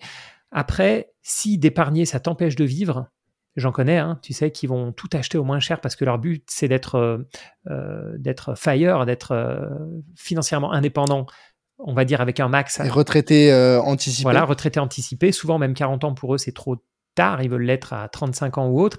Et je me dis, mais mhm. quel dommage de se serrer la ceinture de ces 20 à 35 ans qui sont quand même des très très belles années pour euh, qu'est-ce que tu vas faire avec tes ETF euh, capitalisant à 35 ans? Tu vois, si, as, si, tu t'es serré la ceinture tout le temps, tu n'as pas, pas voyagé, tu n'as rien découvert, donc voilà, compliqué. Je, suis complètement d'accord avec toi, mais c'est vrai que voilà, les gens qui n'épargnent pas aujourd'hui, bah, ils devraient le faire pour tout un tas de raisons ou à minima constituer leur épargne de précaution. Mmh l'épargne de précaution, c'est l'épargne pour les aléas de la vie, c'est 3 à 6 mois de ses dépenses mensuelles. Déjà, rien que pour ça, pour déconstruire cette épargne, un, il faut épargner, et puis deux, faut savoir ce que ça représente, trois à six mois de ses dépenses mensuelles. Je connais tellement de personnes, que ce soit dans mes clients ou même des amis, qui n'ont aucune idée de leur budget ou de leurs dépenses mensuelles. Donc quand tu leur dis, bah, faut que tu mettes de côté trois à six mois, combien tu dépenses? Oh, bah, dans les, dans les 2000, 3000, 4000, ils savent mmh pas. Euh, et donc rien que ça, faire ce travail de suivi des dépenses, c'est déjà, euh, c'est déjà extrêmement bénéfique pour ses, pour ses finances personnelles. Et je, pense que le, fond du sujet, euh, c'est que les personnes prennent des décisions euh, en connaissance de cause. Tu me disais, ah bah est-ce que je vais partir en vacances ou est-ce que je vais investir dans des ETF mmh. Bah l'important c'est pas la décision. L'important c'est que tu es conscience que si j'investis dans des ETF, ça va m'apporter ça dans X dans euh, dans dans Y années. Très bien. Et si je pars en vacances, bah, ça va m'apporter des souvenirs, ça va m'apporter des expériences, des rencontres. Voilà. L'important, c'est qu'on ait en tête ces deux options et les conséquences de chaque option avant de prendre sa décision. Mmh. Et c'est ça qui manque aujourd'hui, selon moi, c'est la connaissance de euh, ce que va m'apporter euh, l'épargne et les ETF. Et bon, après, ce que va m'apporter les vacances, je pense que les gens, euh, les gens le savent mmh plutôt bien. Si tu me permets une autre digression sur le sujet des études et qui ressemble beaucoup à ça, c'est comme, bon, tu as fait des études, j'ai fait des études, on n'a pas de regrets vis-à-vis de, de, ça. Je pense qu'il y a peu de gens qui font des études et qui regrettent d'en avoir fait. Mais tu as quand même des gens qui n'ont pas fait d'études et qui se disent, si mmh j'avais su que cet effort de faire deux ans, trois ans, mmh quatre ans, ce que ça allait m'apporter comme confort dans ma vie, je l'aurais peut-être fait. Tu sais, tu as ceux qui font la fête à 17 ans, et puis tu as ceux qui sont en train de bosser euh, sur leur cours, mmh. et tu les rencontres dix ans plus tard, à 27 ans, déjà, c'est voilà, le, la fête a changé de camp, on va dire, et tu les rencontres à nouveau dix ans plus tard, et là, c'est plus du tout, euh, voilà, tu as ceux qui ont du mal à boucler la fin du mois, et puis tu as ceux qui mmh. commencent à être pas trop mal financièrement. Et, comme tu dis, l'important, c'est de le savoir. Et si tu montrais à ces jeunes de 17 ans leur future vie euh, à trop faire la fête, je dis bien sûr qu'il faut faire la fête euh, quand on est jeune, mais euh, leur future vie à trop faire la fête et à pas bosser du tout, et puis la vie où on baisse un peu la fête et où on augmente un peu le, le, niveau mmh d'études, je pense que ça va être tellement être flagrant la différence qu'il y en a une bonne partie d'entre eux, voilà, deux mêmes mmh. qui, vont changer.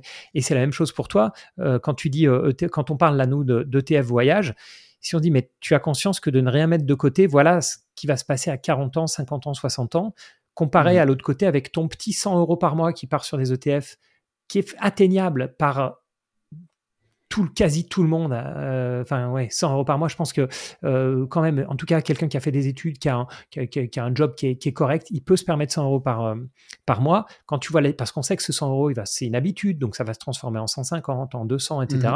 Mmh. quand on voit la différence après de, liberté que ça peut te procurer 20 ans plus tard, ça, ça changerait la donne. Comme tu dis, il faut juste être conscient. C'est ça. Et tu vois, l'épargne, tu disais mettre 50 euros, 100 euros, peu importe. Ça, c'est ce que je dis souvent quand les gens, euh, tu fais les calculs, tu fais les projections sur ce que va m'apporter, euh, euh, allez, mes ETF à 7, 8, 9%, peu importe, pendant 10, 20, 30, 40 ans. Tu regardes une calculatrice d'intérêt composé sur Internet. Ah ouais, mais si jamais je mets 100 euros par mois, bah en fait, ça va me rapporter quelques milliers, quelques dizaines de milliers d'euros, mais sur le temps que ça prend, bah finalement, c'est pas intéressant. Oui, mais il faut bien comprendre que si aujourd'hui, tu t'épargnes et investis 50 euros, demain, ça doit être 100 après-demain, ça doit être 200, puis après après-demain, ça doit être 300. Mais si aujourd'hui, tu n'es pas capable d'épargner 50 et d'investir 100, bah c'est pas demain que tu seras capable d'épargner et d'investir 200 euh, et encore moins 300. Donc il faut commencer, il faut mettre la le, euh, faut faire le premier pas sur la première marche de l'escalier pour ensuite aller aux suivantes. Mais tu peux pas directement passer euh, et monter le, le, Burj Khalifa en, en, un seul pas. Mmh. donc c'est ce que je dis aux gens qui, qui, qui hésitent à épargner 50 euros, ça sert à rien. Oui, mais si tu mets pas 50 euros aujourd'hui, tu mettras pas 100 demain. Et peut-être le, dernier point, enfin je je sais pas si on si, tu as si tu as encore le, oui, temps, oui, encore un peu de, temps, vas-y. Le, dernier point que je voulais voir avec toi, c'était euh, sur euh, la préparation de la retraite et en fait à quel point bah, c'est fondamental euh, de préparer sa retraite pour euh, autant l'âge moyen qui ne fait qu'augmenter, l'âge légal qui ne fait qu'augmenter, le montant aussi des pensions de retraite, parce que ça c'est souvent négligé. Euh, la pension moyenne en France, euh, c'est dans les 1600 euros, je crois. Enfin, c'est c'est faible hein, mmh. quand on regarde par rapport au niveau de dépenses moyen. Est-ce que toi, quand tu as fait ce switch, tu avais en tête, bon, bah, je vais devenir en partie rentier avec ton activité immobilière pour justement me m'émanciper du système des retraites ou c'était pas quelque chose que tu avais en tête? Oui, j'avais ça en partie en tête, mais en fait, c'est encore pire que ça. C'est-à-dire que je sais comment se passent les fins de carrière dans les grands groupes. Parce que ça, c'est un. Enfin, pour les salariés, c'est un sujet dont on parle assez peu. On parle beaucoup de l'âge de la retraite, très bien. On dit beaucoup que les cadres, ils ont des jobs confortables et bien payés, ce qui est vrai. Ils n'ont pas des jobs pénibles. Eux peuvent faire 50 plus, ils peuvent terminer à 65 au lieu de 60, etc. C'est vrai. Mais moi, j'étais dans un poste de management. Euh, j'avais 40 ans. Comment, comment ça se passe à 45 ans en fait? Parce que moi, je ne vais pas atteindre le poste de CEO de. J'étais chez HSBC. banque privée, je vais pas être CEO de, PDG de, d'HSBC mmh. banque privée. Il y a un moment où ça s'arrête. Et puis il y a un moment mmh. où on commence à être trop cher, il y a un moment où on commence à être trop vieux, il y a un moment où on veut prendre des petits jeunes, il y a un moment où il y a un nouveau chef qui arrive et qui met son équipe en place, quelqu'un qui vient mmh d'une autre banque et puis il prend tous les anciens de sa banque et il remplace tous les tous les enfin voilà et moi j'avais déjà une incertitude professionnelle. Une incertitude, euh, mais qui a toujours été là. Et, et, et qui est même t'as beau ne pas vouloir être l'ancien qui est réfractaire au changement, etc. Tu vois ce que j'étais pas. Moi, je, je prenais les changements. Je veux faire évoluer. Je vais voilà. Mais je sais que la fin de carrière c'est compliqué. J'en ai vu trop, si tu veux. Mmh c'est il y a le côté mmh alors je vais faire une analogie un peu pourrie, mais euh, tu es, un sportif, euh, un sportif, ta carrière elle est en cloche, tu vois. À un moment, euh, faut, mmh. partir avant, de, avant le, le, déclin, quoi. Et là, moi, j'ai ressenti un peu ça. Je me suis dit, euh, oui, j'ai un bon poste, j'ai un bon salaire, mais je sais que j'ai pas envie d'être, euh, euh, d'essayer de me caser, euh, tu vois, dans la même boîte un peu plus tard, le jour où mon poste sera supprimé, il faut que j'aille dans mon réseau, aller tirer des cloches pour dire tiens, machin, puis tel autre qui est parti chez JP Morgan, tel autre qui est parti chez, tu vois ce que dire, aller tirer les sonnettes pour essayer de, de trouver des postes. Je, je veux pas faire ça, je voulais pas. Donc, non seulement c'était préparer ma retraite, mais comme je disais, c'est pire que ça, c'est préparer ma fin de carrière. C'est que pour mmh, moi, mmh, mmh. dans ce genre de poste, je sais qu'au-delà de 45-50 ans, c'est compliqué. Donc moi, à 40, j'ai dit, euh, je, je stoppe. Après, clairement, la retraite, euh, moi, je veux me la bâtir. Moi, je me la bâtis, en fait. Ça, c'est évident. Et tu vois, par exemple, donc moi, j'ai mon immobilier qui est en direct. Euh, donc je me fais euh, ponctionner, enfin voilà, toutes les cotisations euh, sociales possibles, parce que je suis loueur meublé professionnel. Professionnel. Mmh. Donc bon, je me fais, je me fais prendre tout, tout ce qu'il faut. Et puis à côté de ça, pour la création de contenu, j'ai ma, j'ai ma boîte. Et bah, pour ma boîte, je me paye un salaire minimum, minimum, tu vois. Mmh mmh je me paye pour, 600 euros. voilà. Je me paye pour pour la partie salariat, etc., parce que j'ai quand même cotisé mmh. bien. Voilà. Bon, bref, tu as compris, je paye le minimum des cotisations URSAF, donc je me paye un salaire de 600 euros par mois de ma, mmh. de ma boîte, parce que j'ai plus confiance, j'ai plus confiance dans euh, mes actions, euh, euh, mes ETF, etc. Plus j'ai des assurances vie, j'ai mon immobilier, etc. Mmh. Mais moi, je me, je me construis ma, ma retraite. Il se trouve qu'on a un système de retraite par répartition qui, par construction, ne marche que si la population active est croissante ou au minimum stable. Et mmh. voilà, il suffit de regarder une, la, la démographie. C'est forcément le cas aujourd'hui. Voilà, il suffit de regarder la démographie française, on s'aperçoit que ça que ça joue pas quoi. Et encore, on a un taux de, chômage extrêmement faible euh, à l'heure actuelle, mais bon, c'est oui, je vais pas attendre sur l'État pour ma pour ma retraite, c'est certain. Et je pense que c'est une des motivations principales pour euh, prendre en main ses finances. On a, je dis même pas euh, devenir indépendant et mmh. entrepreneur et voilà, mais à minima préparer avec euh, de l'investissement, avec voilà des de l'investissement chaque mois, mettre un petit peu de côté, mais préparer, commencer à créer des sources de revenus complémentaires, que ce soit un side business ou que ce soit de l'immobilier, de l'immobilier en direct ou même à travers des SCPI. Enfin, mhm. il y a plein de façons de commencer à, diversifier son patrimoine et ses sources de revenus euh, sans devenir entrepreneur. Mais je pense que c'est un, prérequis euh, fondamental pour assurer sa sécurité financière, euh, que ce soit pour toi, que ce soit pour moi, que ce soit pour les générations futures. compter uniquement sur la retraite, c'est se voiler, c'est se mettre en, danger, en, danger très très important pour sa pour son avenir financier. Mhm. Xavier, c'était euh, passionnant, c'était très très très intéressant. Je suis vraiment euh, super heureux de t'avoir reçu sur euh, sur le podcast. Merci à toi. un grand grand merci pour pour ton intervention. Peut-être la, dernière chose que je voudrais te, te demander, c'est une chose que je demande à tous mes invités sur le podcast, c'est est-ce que tu aurais une suggestion pour un futur invité sur le podcast?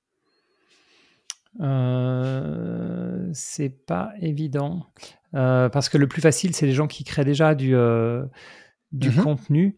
Euh, est-ce que tu as ça peut être ouais, bah dis-moi euh, non mais ça peut être des, je disais ça peut être des entrepreneurs comme des investisseurs comme des experts de l'investissement euh, voilà. moi je te conseillerais d'inviter des gérants de fonds et notamment des gérants de fonds qui ont une vraie expertise de de notamment dans les small caps dans les petites valeurs. Donc moi j'ai travaillé avec Jean-François Delker qui est un gérant de fonds chez HMG Découverte qui gère euh, des, small caps, qui était trader avec moi euh, voilà, sur, le même, sur le même desk, mais qui a une sensibilité euh, vraiment à, il est très attaché aux boîtes, à la compréhension du business. Donc il a, de mémoire, il a 500 interactions avec des, des, entreprises par an. Donc c'est soit aller les rencontrer, soit parler à un directeur financier, soit donc c'est quelqu'un qui a, tu vois, quand on parlait de valeur ajoutée des gérants, Et moi, je fais pas un Mhm. trait totalement sur la gestion d'actifs. Il y a des gens qui sont très bons. Je citais Indépendance et Expansion plus tôt, qui a une approche un peu, un peu similaire. En fait, c'est sur le même type de, de valeur. Et moi, tout ce que je souhaite, c'est que la gestion passive, elle fasse, euh, elle élimine un peu tous ceux qui font pas leur, leur boulot et qui font que suivre la foule dont on parlait tout à l'heure, et qu'elle fasse ressortir des gérants euh, qui sont passionnés par le, le- le boulot et qui essayent de trouver, des, comprendre comment marche le business, discuter avec le management, avoir ça, cette, euh, ce type de vision-là, j'adore en fait. Et encore plus quand ce sont des gens qui gèrent de l'argent, qui ont un track record, etc. Donc, euh, donc voilà, Jean-François Delker, euh, ça fait très longtemps que je lui ai pas parlé, mais euh, voilà, comme ça, ça me permettra de l'écouter. Euh, si- si Peut-être une- à- ça sera l'occasion de reprendre contact avec Ouais. lui euh, si jamais tu veux. euh. Mais ok, très bien. Donc oui, donc il a vraiment une valeur ajoutée sur le, le, le côté compréhension du business euh, à l'échelle euh, à l'échelle atomique. Oui, oui, oui. C'est très très bien.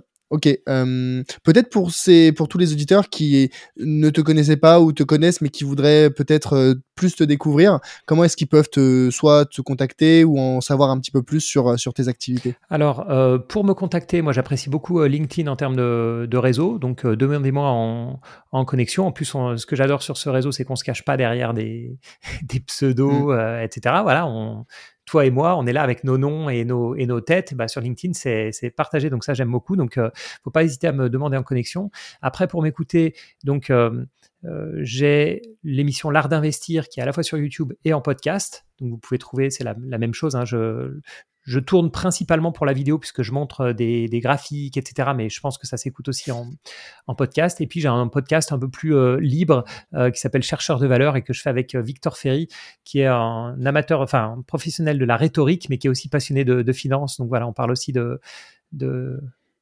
thèmes financiers ou autres sur ce podcast.